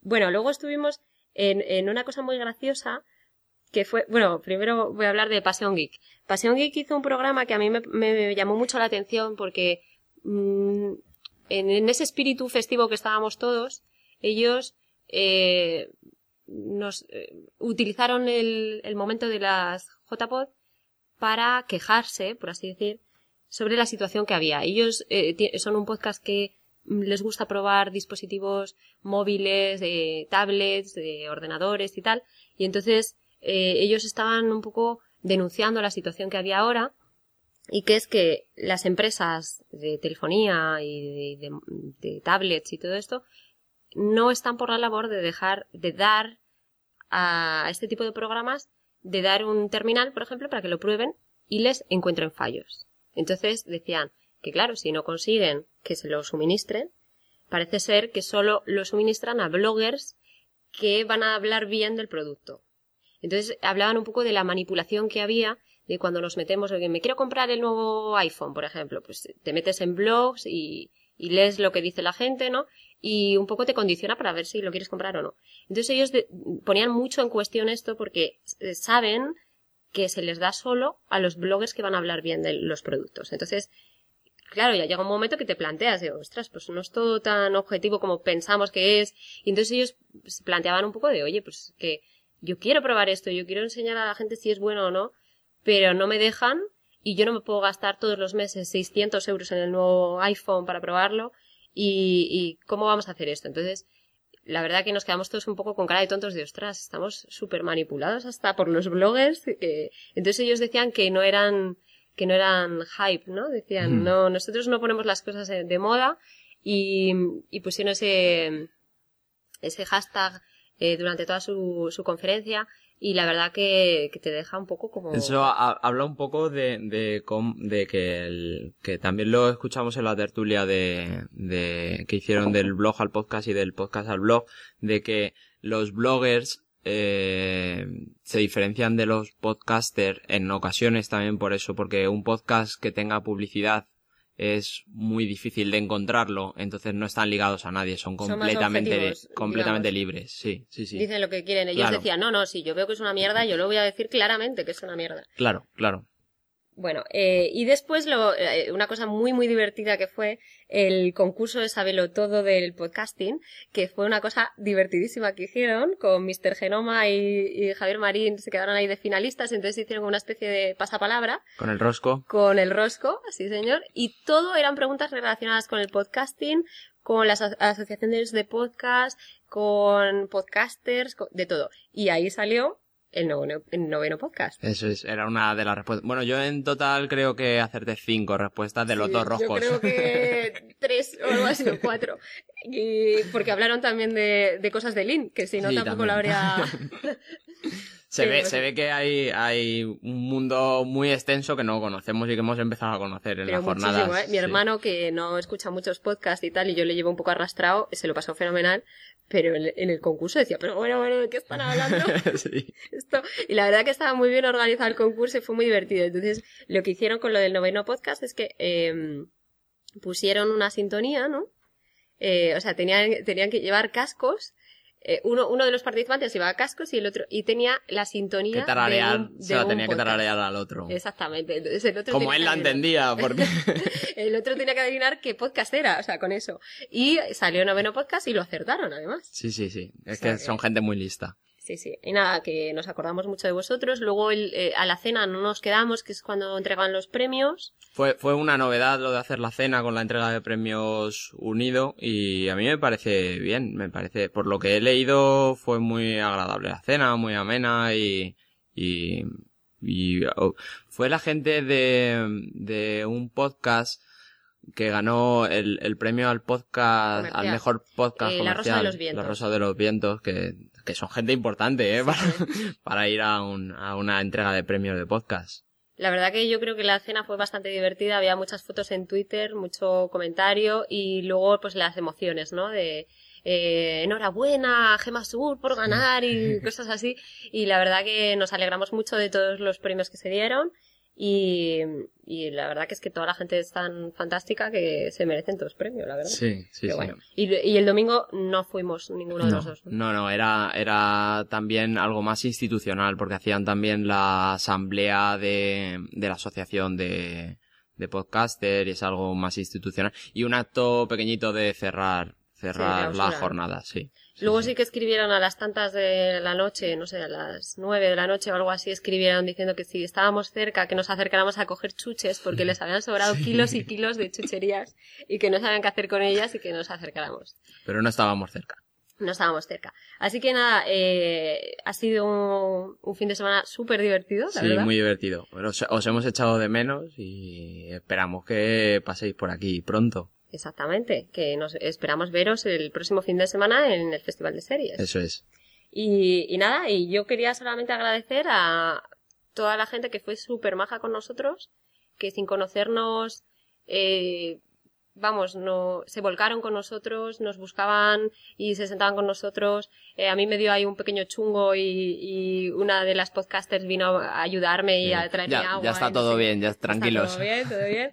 Y, y la verdad que, fue genial. Y, y una, eh, unas gracias especiales para todo el equipo de Radio Pod Castellano, eh, a Frank Blanco y, Manu y JJ, porque hicieron un trabajazo impresionante. Sí, sí, sí. Y tenemos- Emitir todos los podcasts en Radio Pod Castellano es, es muy bueno para la gente que no, que no podía acercarse y que los, los ha escuchado en directo. Y que si hay gente que tiene podcast y no sabe de la existencia de Radio Pod Castellano, que sepáis que, eh, bueno, podéis ir a, a su página web y enteraros cómo podéis hacer, pero que es con una cuota muy pequeña al año, eh, podéis subir vuestros podcasts ahí y, se, es- y, y es una plataforma en la que se escucha continuamente podcast. O sea, a cualquier hora que le deis al es como botón una radio. se oye. Sí, Ujú. y es un poco pues como eh, random, ¿no? Que te Sí. sale un programa, otro programa y la verdad que, que es una plataforma muy buena que yo recomiendo a todo el mundo que se instale la aplicación en su, en su teléfono porque funciona fenomenal.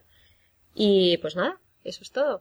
Pues nada, nos vemos el fin de semana que viene. Espero que os haya gustado nuestra crónica y bueno, nos hemos enrollado un poco, pero yo creo que merecía la pena. Es la, Contacto. es la primera vez, así que lo que haya salido mal no lo disculpáis. Vale. Muy bien. Un beso, hasta luego. Un beso. Acabáis de saborear un programa del podcast Del sofá a la cocina. Para prepararlo hemos usado los siguientes ingredientes. Un Dani, una Valen, un Nico y una licencia Creative Commons, reconocimiento no comercial compartir igual. Cuando tenemos los ingredientes, los picamos muy finos, los dejamos pochando en una sartén y cuando estén caramelizados, los mezclamos con la licencia Creative Commons, que, cuidado, no admite uso comercial de la obra original ni derivadas, que se tienen que distribuir con la misma licencia que la original, siempre citando a los creadores. Después de 10 minutos, condimentamos la mezcla con iTunes, iBooks, Twitter y un poco de Facebook. Si no encontráis las adecuadas en el mercado, buscad el nombre del blog. A continuación, introducimos en el horno y, después de 30 minutos, lo servimos aderezado con música distribuida con licencia Creative Commons a través de Jamendo. Al final del post correspondiente vienen especificadas concretamente. Si tenéis alguna duda con respecto a la receta o a cualquier otra cosa, podéis preguntarnos a través del correo electrónico del sofá a la cocina gmail.com. Buen apetito.